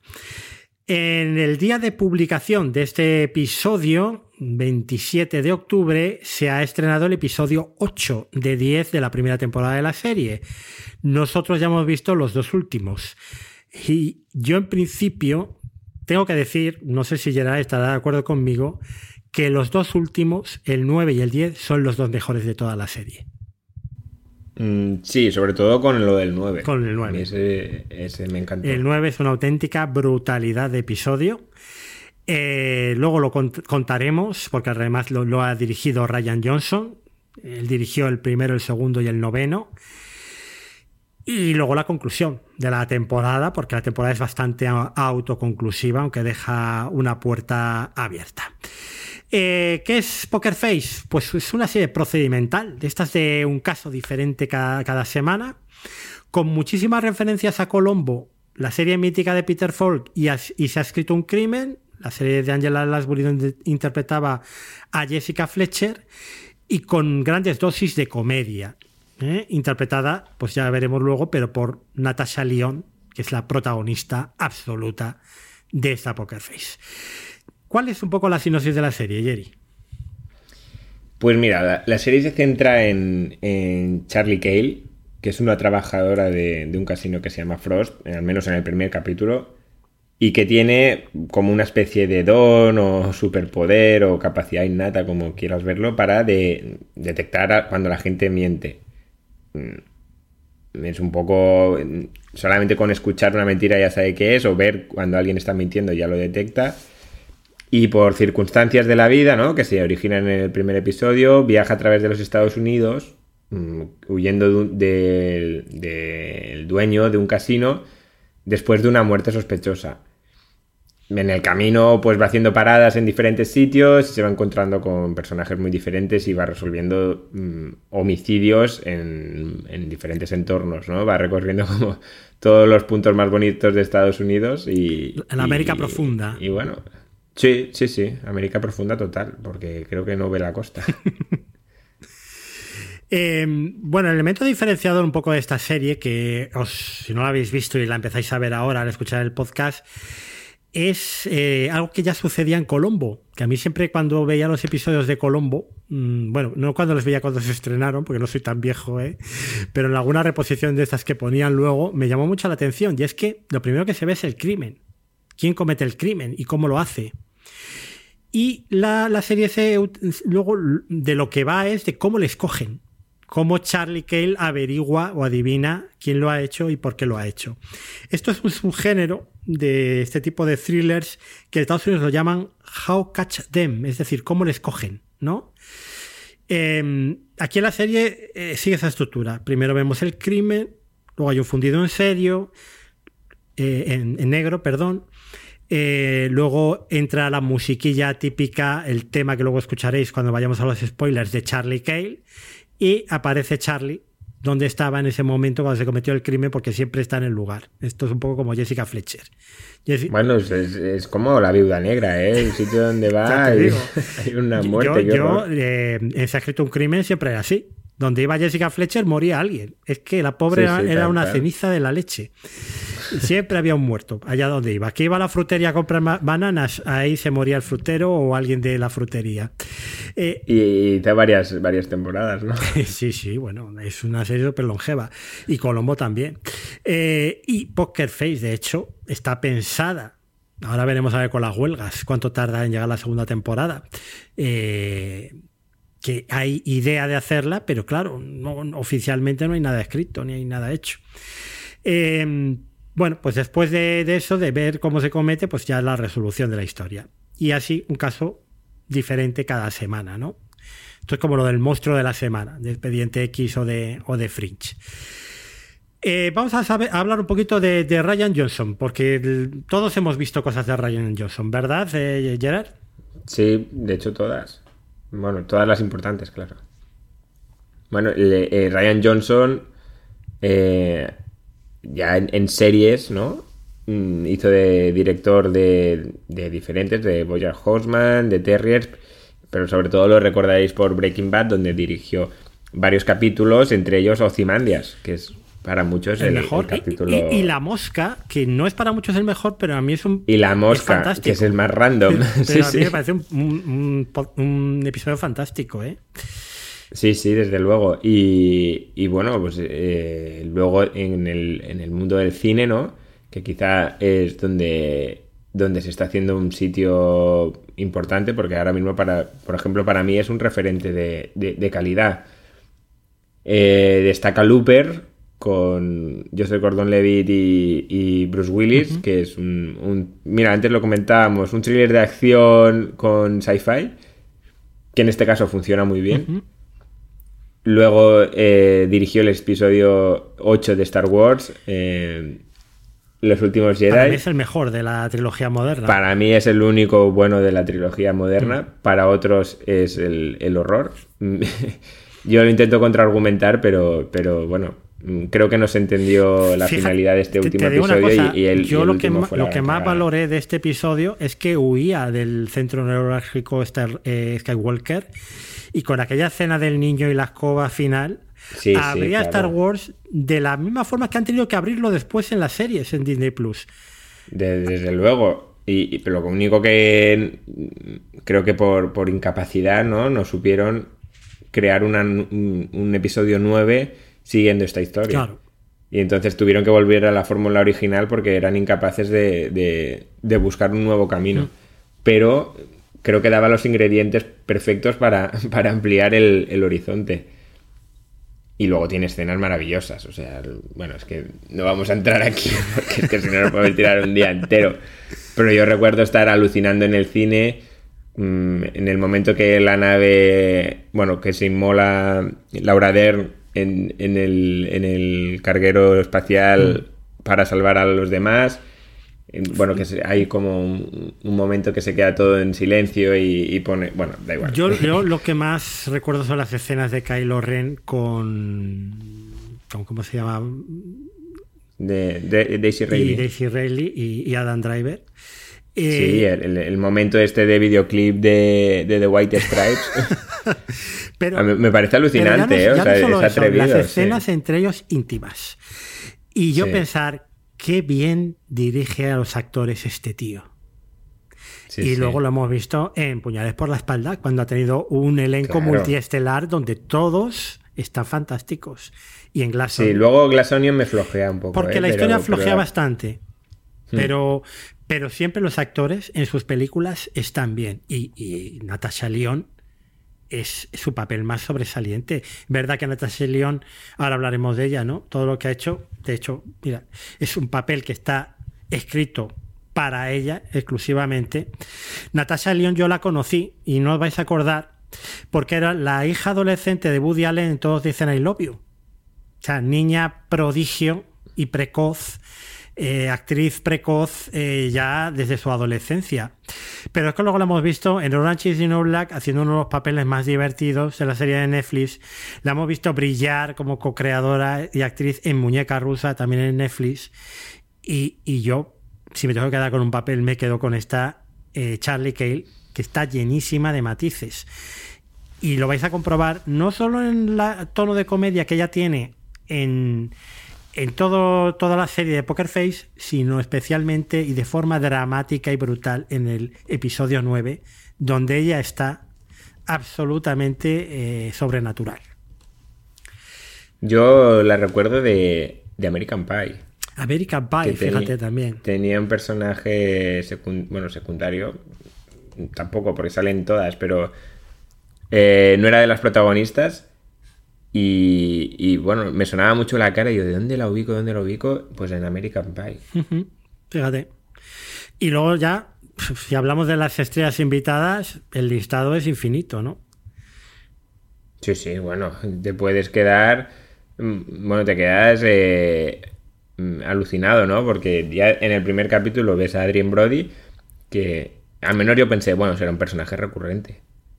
Pero que va, o sea, cada capítulo tiene sus propios mm, estrellas invitadas, como puede ser Adrien Brody, eh, Klaus Sevigny, Simon Elvers, Ellen Barkey, Tim Blake, Nelson, Nick Nolte, Cherry Jones, Rich Goodman, Joseph Gordon-Levitt, Ron Perlman. Sí, sí. Bueno, es que empiezas y no acabas. Claro. Y luego Benjamin Bratt, que es igual el segundo personaje más recurrente, que es el perseguidor de ellas durante toda esta primera Sí. temporada. Le hemos visto en Modern Family, en Ley y Orden, Demolition Man, Traffic, Catwoman, Doctor Strange incluso. Es un personaje que Ryan Johnson def- define como el reloj tic-tac, es decir, el que nos va marcando los tempos dentro de la evolución de la temporada. Y es un tío de ascendencia peruana, pero que yo para mí es mi ídolo, tío. Es el marido de Gloria en Modern Family, ¿no? Este. Eh, ¿O el creo que sí, creo que sí. Sí, sí. Pero Benjamin Bratt, aparte de haber sido durante por lo menos mi época de, de Julia Roberts, madre mía, esta mujer, quien la pillara, eh, era el novio de Julia Roberts, Benjamin Bratt, por eso se hizo famoso. Pero es que luego Ah, no el, eso. el- el cabrito de él se casó con Talisa Soto, que es la chica Bond de Licencia para Matar eh, y una de las mujeres más guapas del mundo, así directamente. O sea que realmente este hombre mm, es que Bueno, es un, Sí, sí. un Adonis latino, es, ¿no? un, es un Latin lover y, y además aquí está muy bien también, haciendo de ese, de ese sicario implacable que, que a mí me hace mucha gracia porque a las cuatro horas exactamente de que se conozca o dé señales de vida Charlie Cale, él ya está allí en el lugar. O sea, tarda cuatro horas exactas en llegar. En, yo no sé si es que serán los vuelos del medio oeste o lo que sea, pero siempre tenemos ahí al final del capítulo rastreando a, a Charlie. Bueno, eh, hablaba antes Gerard de, de ese recorrido, esa especie de road movie de Charlie Cale por toda la América Sí, sí. profunda. Es que hemos tenido un montón de localizaciones, claro. Sí, pero el, el rodaje tuvo una sede en Newburgh, Nueva York, y se realizó desde abril hasta octubre de 2022. Eh, y en- entre esos lugares, ¿no? Eh, pues es- está el Valle de Hudson. Bueno, bueno, eh, está ahí, ¿no? Como la sede. Y al menos un episodio de la serie se filmó en agosto de 2022 en Albuquerque, Nuevo México. Y las escenas al aire libre, pues te puedes encontrar en Laughlin, Nevada, en septiembre de 2022, con el Riverside Resort Hotel and Casino, representando el ficticio Frost Casino, pero que, hay, que estaba en, en la- en Atlantic City, entre comillas. Pues eh, rodar en Albuquerque en, en agosto también tuvo que ser simpático esto. La serie, la serie ha tenido una recepción fantástica. En Estados Unidos es una de las series del año. En Rotten Tomatoes hay una, un índice de aprobación del 99%, con una calificación promedio de 8,5 sobre 10, basado en 88 críticas eh, profesionales. Ya sabéis que es el, promedio de las críticas eh, de los medios americanos. Lo mismo hace Metacritic, en este caso ha promediado 40 críticas. Aquí son un poquito normalmente eh, más selectivos a la hora de seleccionar los medios que, entran dentro de los sus baremos y tiene un 84 sobre 100 en Metacritic, o sea, lo que es prácticamente el sobresaliente en, en los dos medios de, de un poco de que hacen el rating de, la crítica norteamericana. ¿Por qué crees que hay que ver eh, Poker Face, Jerry? Pues yo creo que hay que verla porque está cuidada, principalmente. Tiene un, un buen guion, eh, una gran dirección sobre todo y una gran producción. Creo que... Bueno, es una serie que la puedes disfrutar en diferentes momentos, o sea, no, no es necesario que la veas como una serie al, al uso, pues igual ve un capítulo esta semana y como son capítulos mm, independientes uno de otro, ¿no? Que, que, que lo hemos comentado ya, que son como, como propias películas independientes, puedes disfrutarlo de diferentes maneras. Incluso, pues mira, hoy veo uno con mi pareja y a la semana siguiente, si ella no la ha visto, da igual. Podemos ver el siguiente y es un nuevo caso y, y, y- y verlo pues, de manera independiente. Yo sobre todo lo que re- destaco de esta serie es la producción. O sea, las localizaciones están muy bien hechas, está muy cuidada. Eh, ya creo que se esfuerzan bastante en meter eh, elementos independientes en cada capítulo para diferenciarlos uno de otro.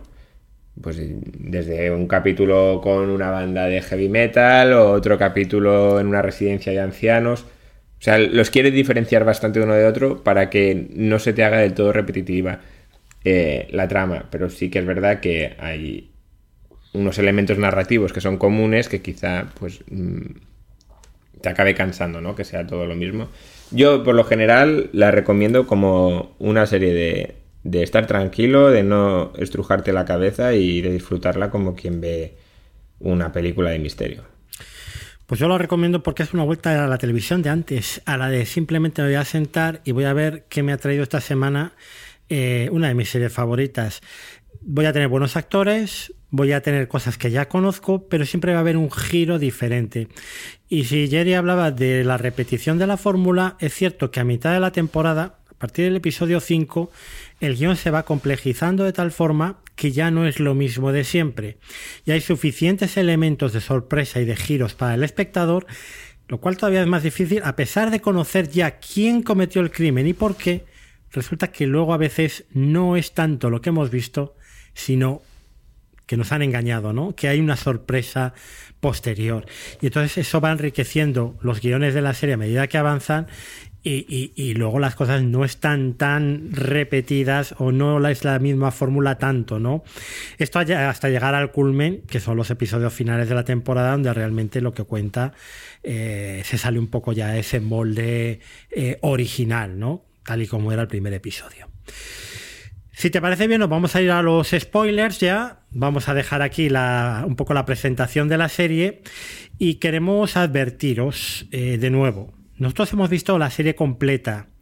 Cuando escuchéis este podcast, probablemente la mayor parte habréis visto los ocho primeros, faltarán los dos últimos que como decimos, sobre todo el noveno es el mejor episodio de toda la serie y el décimo es uno de los mejores, ¿vale?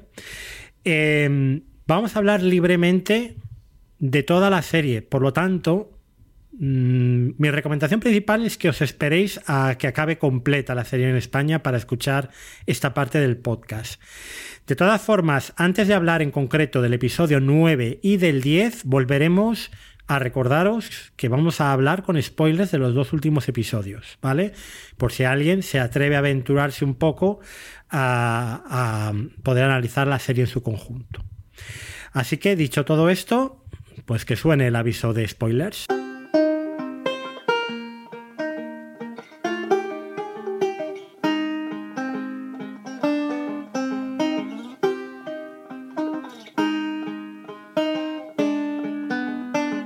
Estás a punto de entrar en la zona con spoilers de esta serie.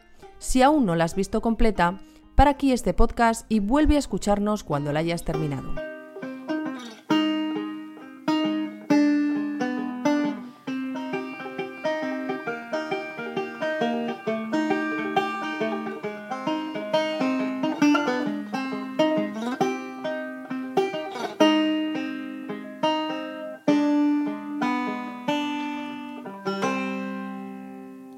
Bueno, pues ya estamos de vuelta y vamos a contar algunas curiosidades que han dejado Ryan Johnson y Natasha Lyon en las muchas entrevistas que se han publicado desde que la serie se estrenó en, en Peacock, en Estados Unidos, en pues el, pasado, finales de invierno, principio de la primavera.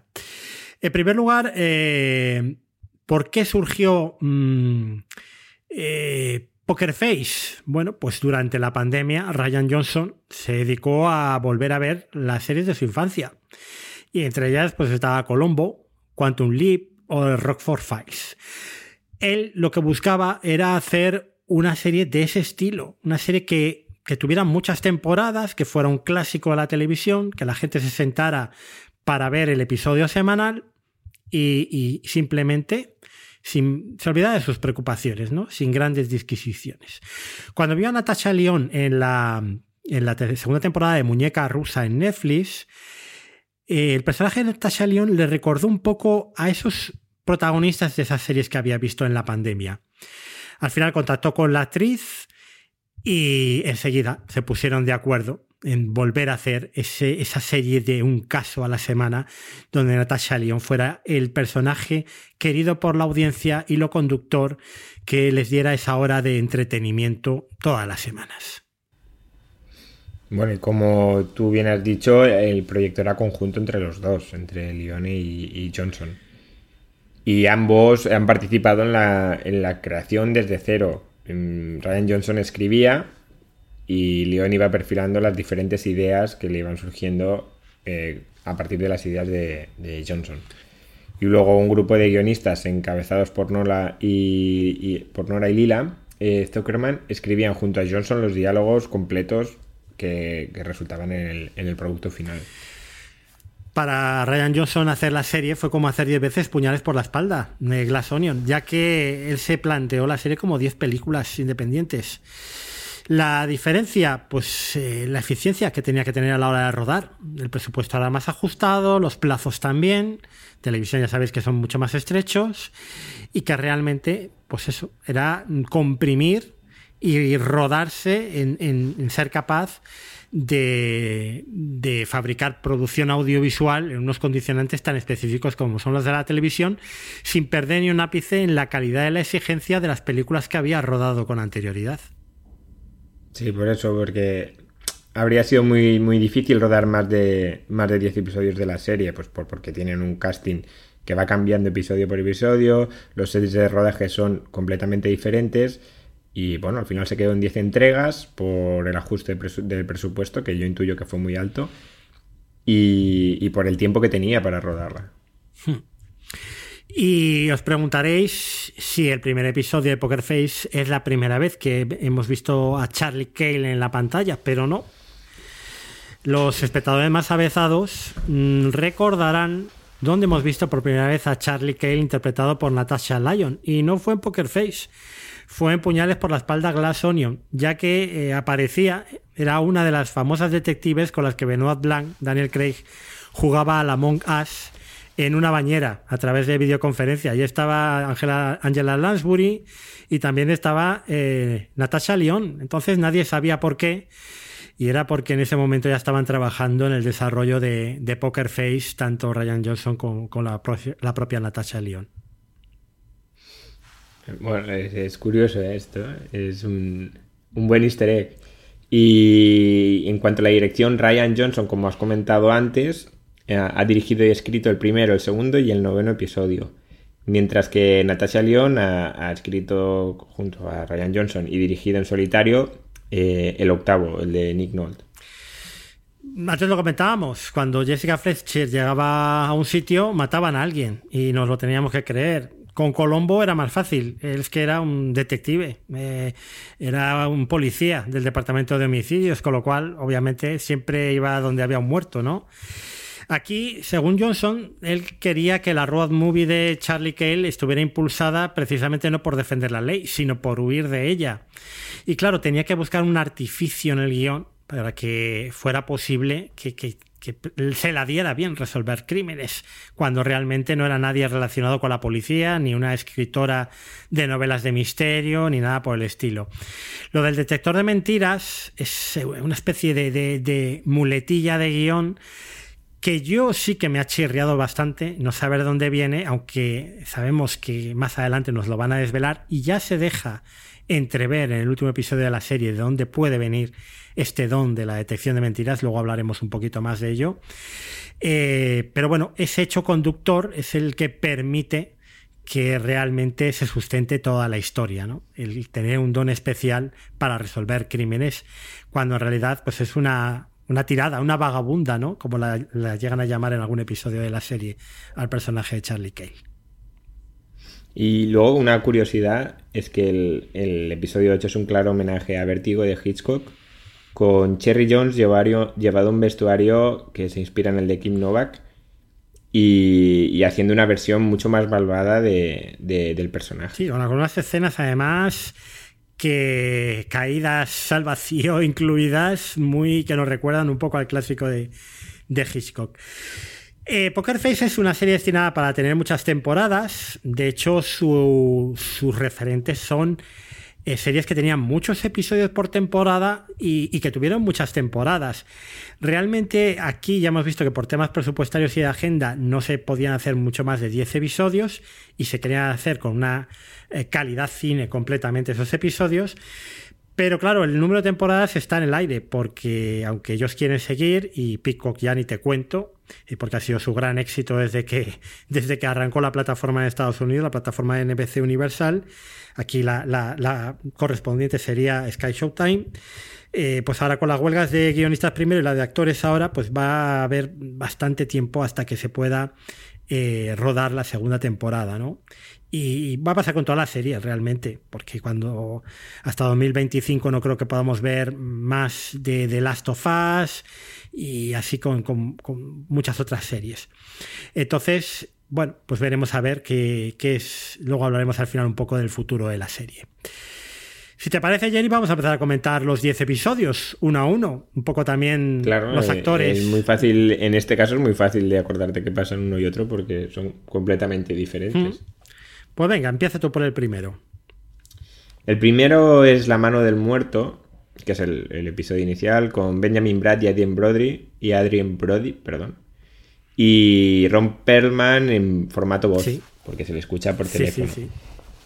Y bueno, Adrien Brody claramente lo conocerá, pues, si no todo el mundo, casi todo el mundo, sobre todo por su papel en El pianista de, de Polanski del año 2002, una de las películas ya del- más importantes ¿no? de la historia del cine moderno, o ya no tan moderno, pero, pero, pero bueno, en fin, no, no vamos a entrar en el cine. El capítulo está dirigido como por Ryan Johnson, que ya hemos dicho varias veces, y es el, el punto de partida ¿no? de la serie, o quizá el, Hmm. eh, la presentación de Charlie Cale, el, el- el punto por el cual empieza ella a huir a con su coche a través de América y, y, y, bueno, donde te, donde te presentan, ¿no? Quizá su, su poder de detector de mentiras. Y a mí, en lo personal, pues el primer capítulo mm, no me dijo mucho. Sí que es verdad que no, que cuando empiezas una serie, eh, al principio cuesta, todas. O casi todas las series, el primer capítulo, a no ser que sea algo rompedor, mm, cuesta engancharte. Pero. Pero como. Como entidad propia, ¿no? Creo que funciona bastante bien. Y, no sé, no sé qué te parece a ti. Yo, eh, aparte que me pasé todo el capítulo mm, mm, intentando recordar si la, la, muerta, la que hace de amiga de Charlie, era la actriz la misma que Nora Chirino Black que hacía de su compañera, y creo que sí. y creo que sí. A mí me gustó. A mí me gustó, me pareció una buena presentación del personaje, de las causas que la hacen huir. Me pareció que Benjamin Bratt y Adrien Brody pues estaban muy bien también.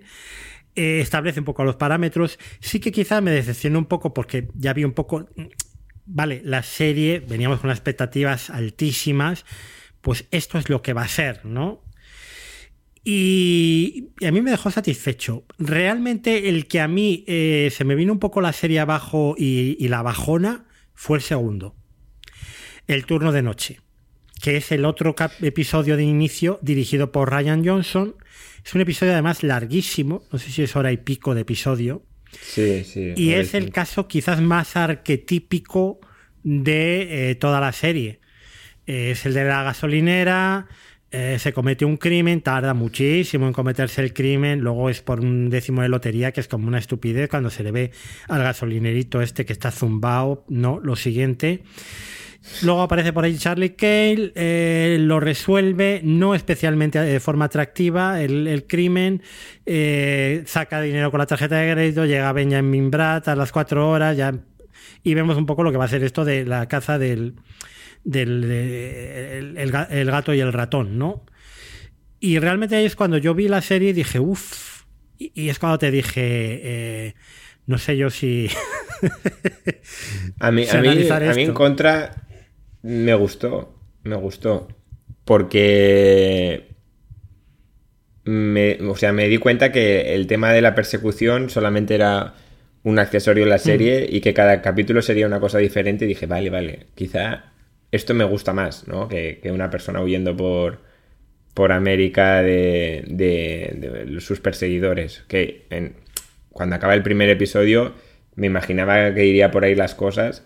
Y en cambio aquí sí que es verdad que, vuelve a aparecer el, el- perseguidor, pero de manera momentánea. Y entonces dije, vale, pues quizá cada capítulo es una historia independiente y este señor va haciendo su aparición o no. Y eso me, me generó pues una atracción sobre, sobre la serie. Yo ya te digo que mm, lo del perseguidor, ahí se ve que es- va a ser el recurso un poco de cierre de algunos de los episodios. Sí. sí, Pero por otro lado, mm, yo creo que aquí juego en contra que probablemente sea el episodio más largo de la serie, este. Y, y yo se me hizo un poco de bola, la verdad. Se me hizo un poco de bola también el tercero, el de la pausa. A mí, a mí un poco también este, el, el de las parrillas, porque... Bueno, eh, es que esto ya, ya lo he comentado alguna que otra vez. eh, hostia, eh, te cargas a tu hermano, bueno, te cargas a tu hermano y a tu marido porque quieres un parte de... Es que, es que no... Bueno, o sea, tienes que estar muy mal de la cabeza a- para hacer al algo loro, así, al tío. loro con lo de el tío que tiene un restaurante de, de- de barbacoa Sí. y se hace vegano porque ve, porque eso- ve- eso me porque hizo ve risa, la eh. película Okja de Netflix. La peli- El truñaco ese de, de película coreana. que, por cierto, Ryan Johnson llamó al director de Okja para pedirle permiso el- para hacer la el de referencia. Parásitos, ¿no? Sí, sí. Para hacer la. Ah, no sabía que lo había llamado. había llamado. Y el otro encantado de la vida. Ah, Ryan Johnson, qué ilusión. Y le pidió permiso. Y, y- pero bueno, ya ves tú que no, no, no tiene nada esto. Y, y yo, la verdad, lo del podcaster hablando de salchichas media hora, yo me estaba dando los siete males. Eh, Sí, y- y que luego está el, el otro, ¿no? El otro, el, el otro podcaster que va haciendo diferentes personajes poniendo Sí. voces. Que eso, es, bueno, tiene su parte de gracia, ¿no? Si eres actor, como él dice, pero, hostia, ¿por qué haces un, un programa de, anti, de, de- de auténtico enajenado mental eh, que vota a Trump? No, no sé, Bueno, no, no es entiendo. que este también es el episodio del perro fascista. Sí, sí. que Es uno de los mejores eh, Gag. gags de la serie. El perro sí. que está ladrando todo el puto día, el puto perro, no se puede callar. Pero cuando le ponen una emisora tipo Jiménez Los Santos en, en el coche, con mensajes trampistas de que el tío se calla y se pone ahí todo todo eh, feliz a escuchar la, la radio, esas consignas de hacer un muro con México y cosas así. Charlie Kell empieza, pero eres un perro fascista, no sé qué. El pobre perro que además acaba como muy malamente, ¿eh? Bueno, luego pasa, eh, bueno, luego pasa a tener una mejor vida ahí en el, en el campo. Con, bueno, en fin. Ay, madre. Pero sí, este fue un poco también. Yo no, no me. La historia no me dijo nada, ¿eh? Me pareció también que tardaba No. mucho en desarrollar. Lo único que eh, este capítulo lo vi con hambre. y yo desde luego no soy vegano, tú. Que Estaba que me moría del hambre. Pues es que con todo lo que sale ahí, porque se, se- Sí. se están poniendo las botas, ¿sabes cómo son los americanos en estos restaurantes de barbacoas? Sí, y mira, lo mismo que te pasa a ti en el capítulo 3, a mí me pasó en el 4. En el de los. En el de la banda de Heavy. Sí, no, no. Este me costó. Pues, a- Me costó bastante porque la fórmula que más adelante va cambiando, ¿no? Sí. Y va dando giros. En este caso, no da ningún giro. A mí sí me gustó, fíjate. Lo que es la variedad de gustos de las personas de, Sí, de sí, tal casos cual, tan eh. distintos, ¿no? Es verdad que estamos en una, en una parte de la serie donde ya hemos tenido la presentación, que es el primer episodio, y luego tenemos estos tres casos que son muy siguiendo la fórmula. Tal cual. Entonces, eh, claro, hay algunos que te hacen gracia, por lo que sea, y otros que se te hacen cuesta arriba porque ya lo has visto un poco. Yo- Yo quizás se me hizo más cuesta arriba este porque era la tercera vez que Hmm. era lo mismo de la misma manera. Pero a mí me- Dos, tres y cuatro. A mí me interesó más, primero, por ver a Chloe Sevigny, que esta eh, chica la, la habíamos visto en Kids en American Psycho y sobre todo se da a conocer como partener de Hilary Swan en Boys Don't Cry, ¿eh? Que no sé si estuvo nominada al Oscar por secundaria por esta película, que está muy bien ella, y porque la historia que te cuentan de, de realmente estas bandas de rock que tuvieron un éxito, estas One Hit Band, y que han mal vivido, porque ella creo que trabaja en una ferretería, en una cosa así, ¿no? O- Sí, sí. y los, un los Walmart, otros sí. parecidos, o sea, están eh, muy tirados y, y de repente contratan a un músico que, que es también un tío que, que tiene pocas luces, pero que com- com- compone un temazo a raíz de, de- de todo lo que tiene por ahí de guarrería en el coche, que son envoltorios de... Las frases son frases publicitarias igual de que viene en la caja de galletas y cosas así, ¿no? Y entonces ellos le roban, le matan y le roban el tema para no tener que compartir los derechos, los royalties, como ya les pasó con Staplehead, que no ven un duro de los royalties de, de su gran éxito, que, el único que tuvieron en su vida. Toda esta historia me parece más intrincada, que te cuenta algo más, aunque la fórmula es lo que dices tú, eh, está gastadísima porque, porque realmente ya nos han contado lo mismo tres veces, ¿no? Sí, y en el siguiente, que para mí es uno de los, uno de los que más me gustó, La Hora del Mono, eh, que es la- el, el capítulo que pasa en, en una residencia. Es de los más divertidos, el que tiene más puntos de comedia. Y aquí ya sí que vemos eh, al menos un gran giro de, de guion en mitad del capítulo que dices, vale, vale, mm, podemos empezar a hablar de otra cosa y, y esto puede ir tirando por otra cosa. Eh, ya te digo, este me volvió a reenganchar en la serie porque, porque me gustó bastante.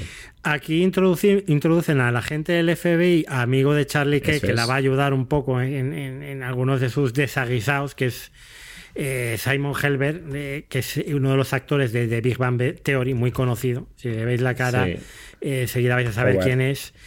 Eh, y, y yo lo que me pasa es que es el episodio que más me- de los que más me he reído. Porque realmente sí, es el que tiene el humor más cafre. Ella está trabajando en una residencia de ancianos, está pasando de la aspiradora y de repente llega un tío, un viejo verde, y la dice que, que no pare de... Porque hay, hay unas, unas viejas que se están viendo una serie tipo Se ha escrito un crimen permanentemente siempre en un sofá y luego ya pasa el aspirador y la riñe. Y viene el viejo y le dice, no, no, no, yo nunca dejaré, a- nunca diré a una mujer que deje de succionar, ¿no?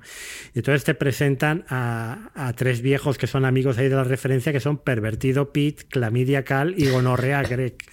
O sea, que les llaman así a los tres. O sea, que imagínate qué personajes. Entonces, eh, claro, es que es muy divertido entre las viejas tomando apuntes ahí mientras ven eh, eh, la serie esta de crímenes. Estos tres rondando por ahí. Y, la- y las dos hippies terroristas. Las dos hippies terroristas. El mono precoj. Que en un momento Sí. le llaman el mono precoj porque es un mono que predice la hora. Dicen, esto es como Minority Report con monos. Y que yo me estaba partiendo eh, de risa porque el numerito del mono con el plátano y el reloj no tiene sentido. Luego lo, lo rocambolesco del crimen que es súper rebuscado, que te ríes, ¿no? El cambio de pulseras, el que aprovechen lo del el numerito del mono para hacer el electroshock. Bueno, hay, hay una cosa eh, poco creíble que es la inválida escalando con los brazos, con lo que cuesta eso, tío. Es un homenaje al personaje de Ana de Armas en Puñales por la espalda, escalando por las Ah, sí. Sí, sí, sí, sí, sí. Sí, pero ella sí que tenía piernas, ¿no? Claro, ella sí, pero aquí la paralítica. Cago en la madre, o sea, ya le gustaría a muchos escaladores tener e- esa espalda, esos Claro, dorsales en un momento yo cuando la veo que se tira de la silla de ruedas y empieza por las- el enrejado de la enredadera a subir ahí tipo Rambo, con el cuchillo en la boca. Digo, madre mía. Y luego la, la escena de acción del final, o sea, es la, la que se pelea Charlie con las dos abuelas. Ah, o sea, sí, se- sí, me parece hasta divertido. ¿eh? Es, es la más loca, es el episodio más loco Sí, sí. y, y está lleno de chistes. Yo me encanta uno que, que están las viejas viendo a, a no sé qué actor escandinavo que sale y dice, este también es Skarsgård. Dice, todos Sí. son Skarsgård. muy, muy divertido y, y sigue siendo la misma fórmula, pero ves, aquí es comedia en estado puro, ¿no? Sí, y, y hay un par de giros, porque al principio te presentan a las a las hippies como pues como eso, como unas hippies que estaban preparando flores y las arrestan por no sé qué, y luego cuando hay el giro se da cuenta Charlie que lo que realmente estaban haciendo era bombas para matar a niños. O sea, es que claro, cambia bastante y ahí dices, hostia, mm, cambia, cambia, o sea, han mentido a Charlie sin decirle una mentira, por tanto nos hemos creído su mentira. Bueno, en fin, eh, eh, aquí es curioso. Bueno, pues aquí que es un poco ya la fórmula alocada, increíble y desatada del de, el episodio clásico que se estaba repitiendo hasta ahora, llegamos a mitad de la primera temporada y aquí cambia ese- esa fórmula, porque en el sexto, Mutis por la muerte, que es el de la obra de teatro, me encanta, por cierto, ese bar de, de- de- de ciudad, ya no de provincias, de comarca con cena, teatro con cena, ¿eh? E- ese concepto que además la, la obra tiene una pinta de infumable, Fantasmas de Pensacola, la, la que están interpretando. Ya, pues yo, yo pensaba que existía, que sería como un clásico en plan. No sé, Fantasma a de la de. Pensacola, que es, que es como la playa de Pensacola, me sonaba un poco ya... eh, Pues igual, ¿eh? me sonaba un poco mal, ¿eh? Bueno, pues eh, es la historia un poco de dos actores eh, principales, ¿no? Eh, que han sido estrellas de la televisión, que ahora están en horas bajas, que se odian a muerte, pero que extrañamente acaban haciendo esta obra con una única representación en un puñetero bar de carretera.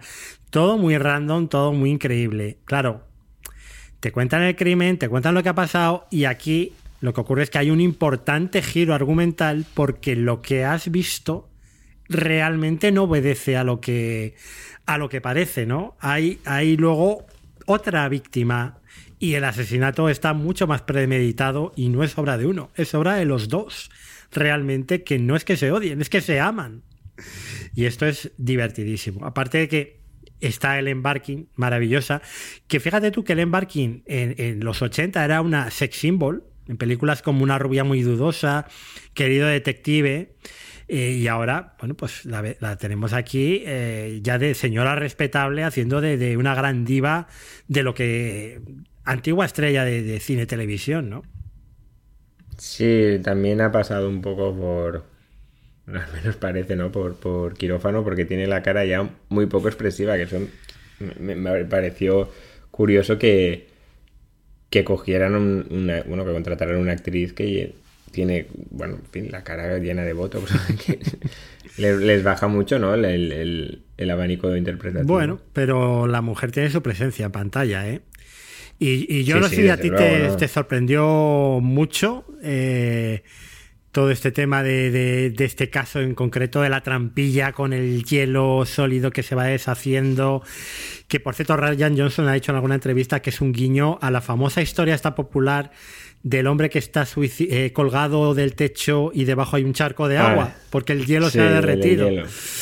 Sí, es muy Así que, eh, no sé, yo la disfruté mucho ya. Esta fue de los primeros episodios que me lo pasé bomba viendo Poker Face. Y luego el- este tiene el momento final, ¿no? Que cuando ya saben que mientras están haciendo la obra que los van a detener porque les han pillado y entonces hacen la actuación de su vida, Sí, sí, sí. sí. Charlie se queda atrapada diciendo, hostia, eh, están diciendo la verdad, ¿no? O sea, están actuando tan Sí. bien que parece una verdad, no es una Eso mentira. está muy bien esa- eso esa es escena. La gracia, sí. Me gusta mucho también, no sé si a ti te ha pasado lo mismo, el futuro del deporte, la de lo- las carreras de NASCAR con Tim Blake Nelson. ¿Eh? pilotos de carrera de, de tradición familiar con pelas y pasta que ha estado ganando el campeonato y el joven piloto que empieza, que es pobre, que tienen ahí un picado y, que uno le sabotea el coche, que luego el otro se ha dejado sabotear y lo que hace es que deja que la hija se monte, la hija del otro. Y, y con ese final maravilloso, que a mí me encanta, que es la de la del el joven también con el temblor de manos ahí de la culpabilidad, ¿no? De, de, de Sí, ver sí. cómo eh, en el fondo no vemos que acabe mal, pero sí sospechamos que su carrera también. Bueno, yo, yo de hecho acabé el capítulo y digo, ay, mira, este es doble. y luego pongo el siguiente y digo, ostras, lo han dejado aquí. No, no, lo han dejado aquí, lo han dejado aquí. Es bueno, es el único que no sabes muy bien si lo van a detener o no. Bueno, ahí tiene su castigo, ¿no? Que se le ve que el Sí, tío sí. ya, su carrera de piloto, a pesar de que ha ganado, haciendo todas esas trujas, pues nada, y luego tiene una secuencia que es la, la que hemos puesto hoy al inicio del podcast, la del niño que dice que tiene cáncer, y, y- y a mí me encanta porque ahí eh, Charlie empieza a demostrar en público su don. Ya directamente la da igual. Entonces ya es mentira. Cuando ve que alguien está mintiendo, se lo dice a la cara. Ah, yo te tengo aquí una pregunta. Yo la veo en versión original. Mm. ¿En, en español cómo lo traducen? A mentira, y ya está. Mentira. Ah, en, en inglés es bullshit. Claro, pues aquí dice mentira. Y, y- y luego la, empieza a guiñar el ojo. Que esto es una cosa que va a ser muy divertida en el siguiente episodio. ¿eh? Lo de guiñar el ojo. Sí, sí. El síndrome de Orfeo. Que esta es una de las que ya hemos visto nosotros, eh, claro, porque el, octavo episodio se ha estrenado hoy en Sky Showtime, cuando se publica el podcast. Que es también un episodio con superestrellas, porque tienes a Nick Nolte, tienes a Cherry Jones, que la hemos visto hace muy poquito en Succession, haciendo de la dueña de Pierce Company, que era aquella empresa de, de noticias Sí, la- rival. la- como si dijera la- que era como un poco más de izquierdas. Efectivamente, efectivamente. como cuando compró Antena 3 la sexta, ¿no? Entre comillas. Siempre me recordaba Más esto. o menos. Y, y em- y este es el episodio que dirigió Natasha Lyon, ¿eh? porque además eh, tenía mm, tiene que- hay muchas referencias con el mundo del cine, eh, es el que es homenaje a Vértigo. eh, luego está Luis Guzmán, que lo hemos visto en muchísimas películas de secundario. A Luis Guzmán haciendo siempre de hispano, en Carlitos Way, Sí, en sí, Miércoles sí, haciendo de- del padre de Miércoles. En, en Narcos creo que también sale, en las primeras, en las de, Mm. en las de Escobar. Bueno, es un gran secundario. Eh, cuenta tú si quieres un poco la historia del síndrome de Orfeo y, y ya dinos si te ha gustado más, menos o... A mí esta, o sea, el, el- el- la localización, ¿no? De dónde quiero que gire la historia me parece maravillosa. O sea, me parece un... Antes hemos comentado, ¿no? Que era un homenaje a Vértigo y a los amantes del cine. Y al cine serie B, con los monigotes. eh, esta me gustó. Es de los capítulos que más he disfrutado. De hecho, lo vi, creo que ayer o antes de ayer, sí, hace poquito. Eh, aquí ya llega, sobre todo en el capítulo anterior, en contra, no, no al final no, no hay ninguna muerte. Porque el accidente que genera la, la hija se salva. Pero aquí ya llega un punto que todo el mundo que rodea a Charlie acaba muerto. O sea, porque de hecho lo- los tres personajes secundarios por excelencia de este capítulo, los tres amigos que fundan la empresa, acaban los tres caput. Sí, sí. Yo Y, y luego ya dices, hostia, es que donde se acerca se acaban muertos. Pero, pero sí, este, este me, me, me- gustó bastante. me da muy mal rollo esa figura de látex que componen, que parece que es el propio sí. actor.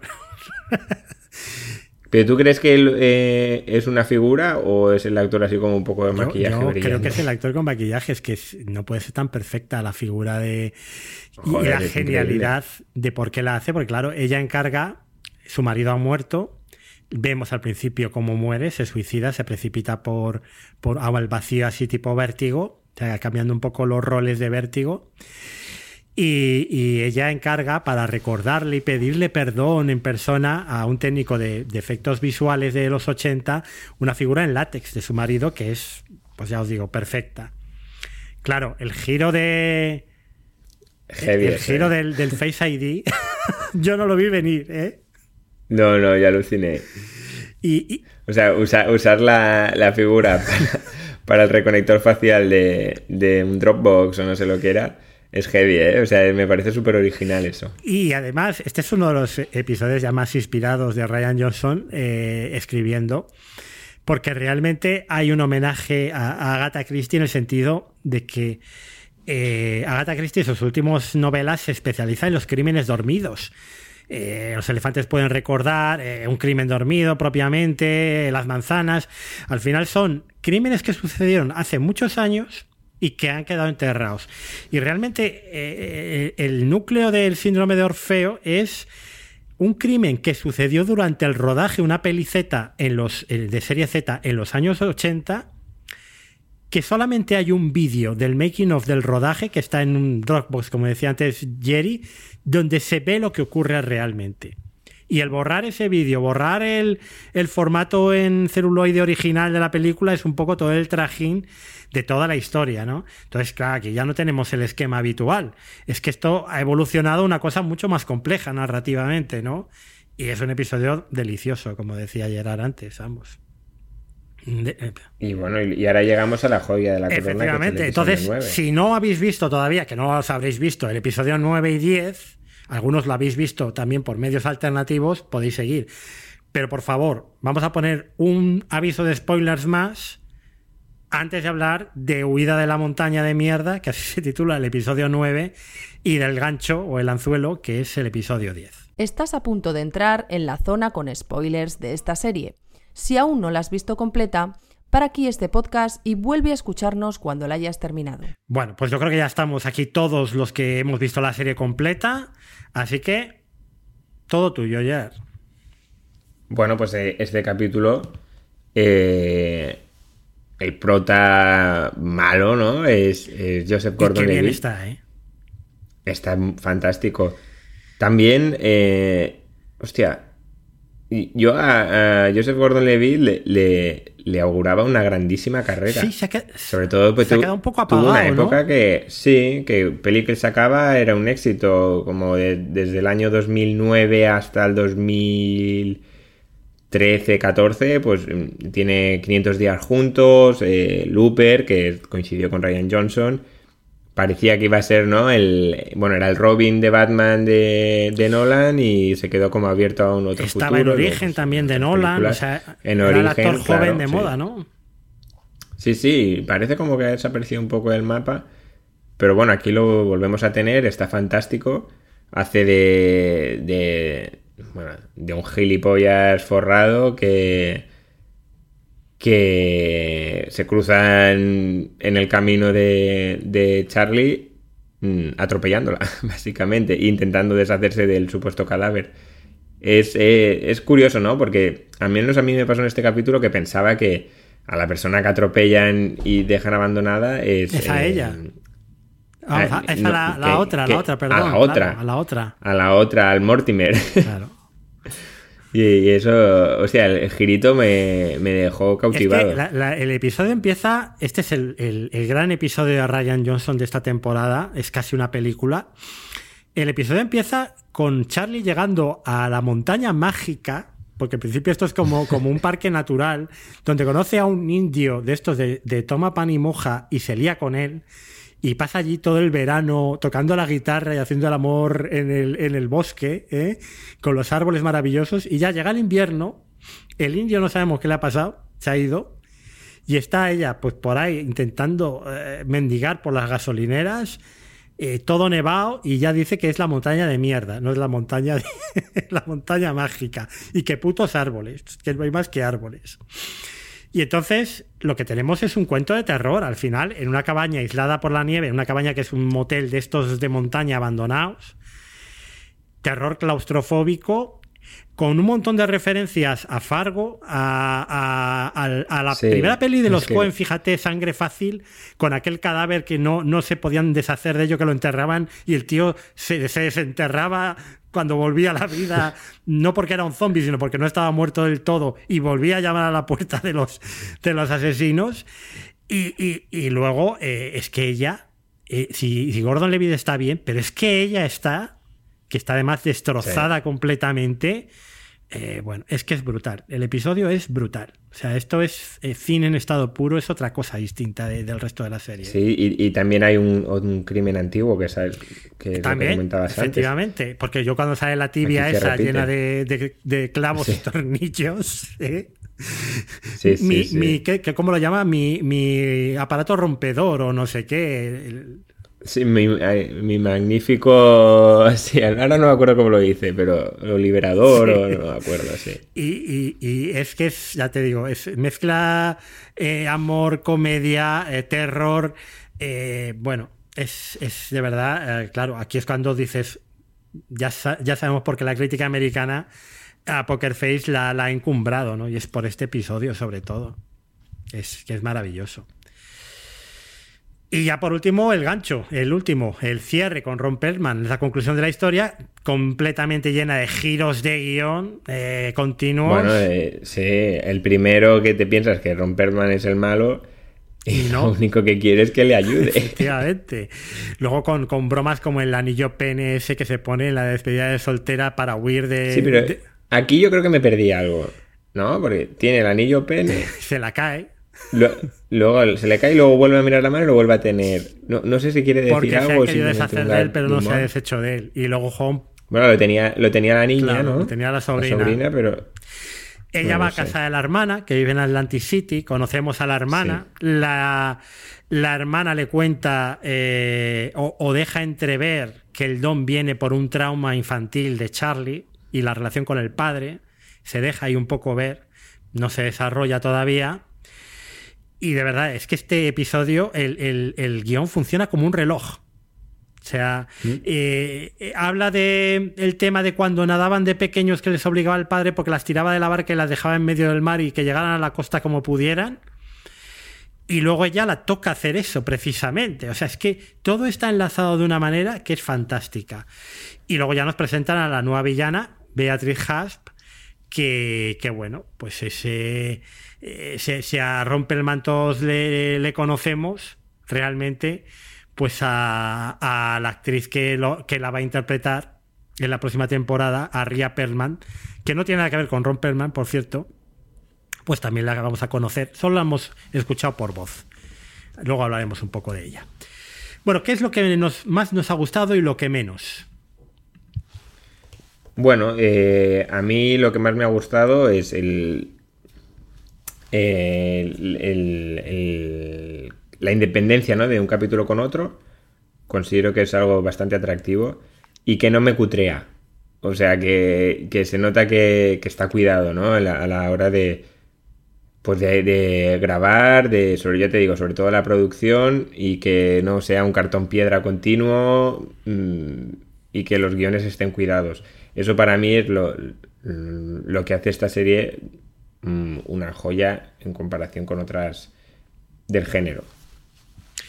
Yo creo que a mí lo que más me gusta y me ha sorprendido es eh, cómo la serie evoluciona de una fórmula que se va repitiendo a luego otra que incluye giros de guion, que, ocuye- ocu- em, que incluye partes del crimen que parece que te lo han contado todo, pero hay información que te han ocultado al espectador, con lo cual eh, aparece la sorpresa, aparecen las vueltas de tuerca.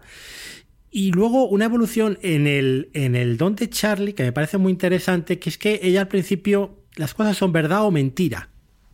Y es muy fácil para ella. Pero la cosa se va complicando. Y llega un momento en que tiene que discernir entre si lo que la están mintiendo es verdaderamente porque oculta un crimen o son las típicas mentiras compulsivas, inocentes que decimos todas las personas para absolutas bo- bobadas, ¿no? Y que eso la dificulta mucho el encontrar al culpable, porque realmente muchas, muchas veces la gente miente por mentir, ¿sabes? Y entonces eso hace que el don ya no sea tan efectivo, ¿no? Esa evolución. Luego, por otra parte, que, que la serie es una inmersión antropológica en la América rural. Y esto, Tal cual. eh, o sea, tenemos teatros con cena en provincias, tenemos carreras de NASCAR, tenemos barbacoa, estaciones de servicio perdidas por ahí, en pueblos remotos, moteles en parques naturales en invierno, tenemos Atlantic City, que algo, algo tan decadente como Atlantic City yo creo que no hay en Estados Unidos, tenemos residencias de ancianos, es decir, es un fresco de la América profunda actual eh, maravilloso. Aparte de todo lo que te cuenta, ¿no? Que, hemos venido hablando. Bueno, ¿cuál es tu escena favorita de la serie, Gerard? Mm, la verdad es que me lo he tenido que pensar bastante porque, porque no ha habido ninguna que me haya descolocado. Aquí veo en el guion una que has puesto tú, que quizá es la, es la mejor. Vamos, seamos sinceros. Pero bueno, para variar me quedo con el momento clímax con las viejas hippies en, la habitación de ellas. Que, bueno, es que no te esperas una lucha a, a puños entre la protagonista con dos ancianas, una de ellas en silla de ruedas. Eh, no sé, me pareció cómico y, y me quedo con esta, sí. Yo he elegido dos que son opuestas. En primer lugar, la que dice Gerard, que probablemente sea una de las mejores escenas de la serie, la de Natasha León suplicando a eh, primero David Castañeda, que por cierto a este le hemos visto en The Umbrella Academy, y es el, el amigo de Joseph Gordon-Levitt, después a Joseph Gordon-Levitt por su vida. Y realmente ahí hay un duelo actual de altísimo nivel.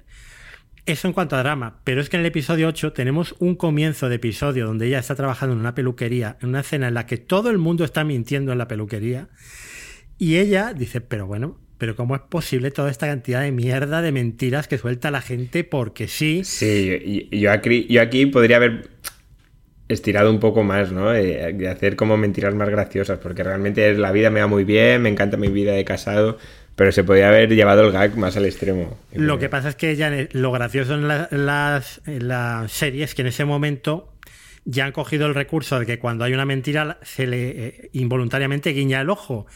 Y entonces, claro, te están contando todo este plano que es como una especie de traveling de todos los clientes de la, pelu- de la peluquería y de repente, primer plano de ella y está como una cosa tonta con el ojo guiñado así permanentemente, haciendo así como, como si fuera un, tic permanente y- y- y- y es que te mueres de la risa cuando la ves, porque dices, esta mujer es que está sufriendo realmente de ver a todos estos payasos aquí contando tonterías que no son ciertas, ¿no?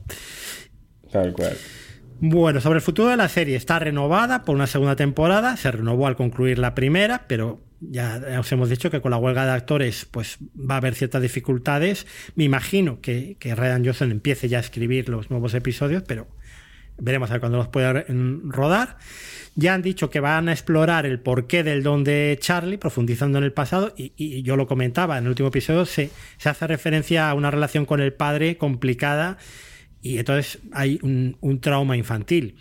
Y luego la, la- la serie se cierra, el, arco de Ron Perlman se cierra, pero tenemos una nueva villana que la va a perseguir. Porque ahora tenemos a Beatriz Hasp. Eh, no vamos a tener ya a Benjamin Brad, porque acaba como acaba el hombre.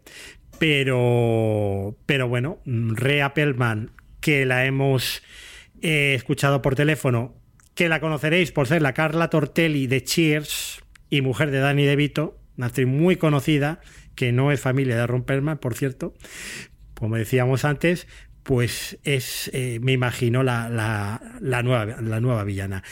Habla Ryan Johnson de que está escribiendo un papel específico para Jamie Lee Curtis. Todo el mundo quiere ahora Jamie Lee Curtis en su serie, en su película, etcétera. Nosotros nos alegramos. Y yo no sé si tú te has quedado como yo con muchísimas ganas de seguir viendo Poker Face.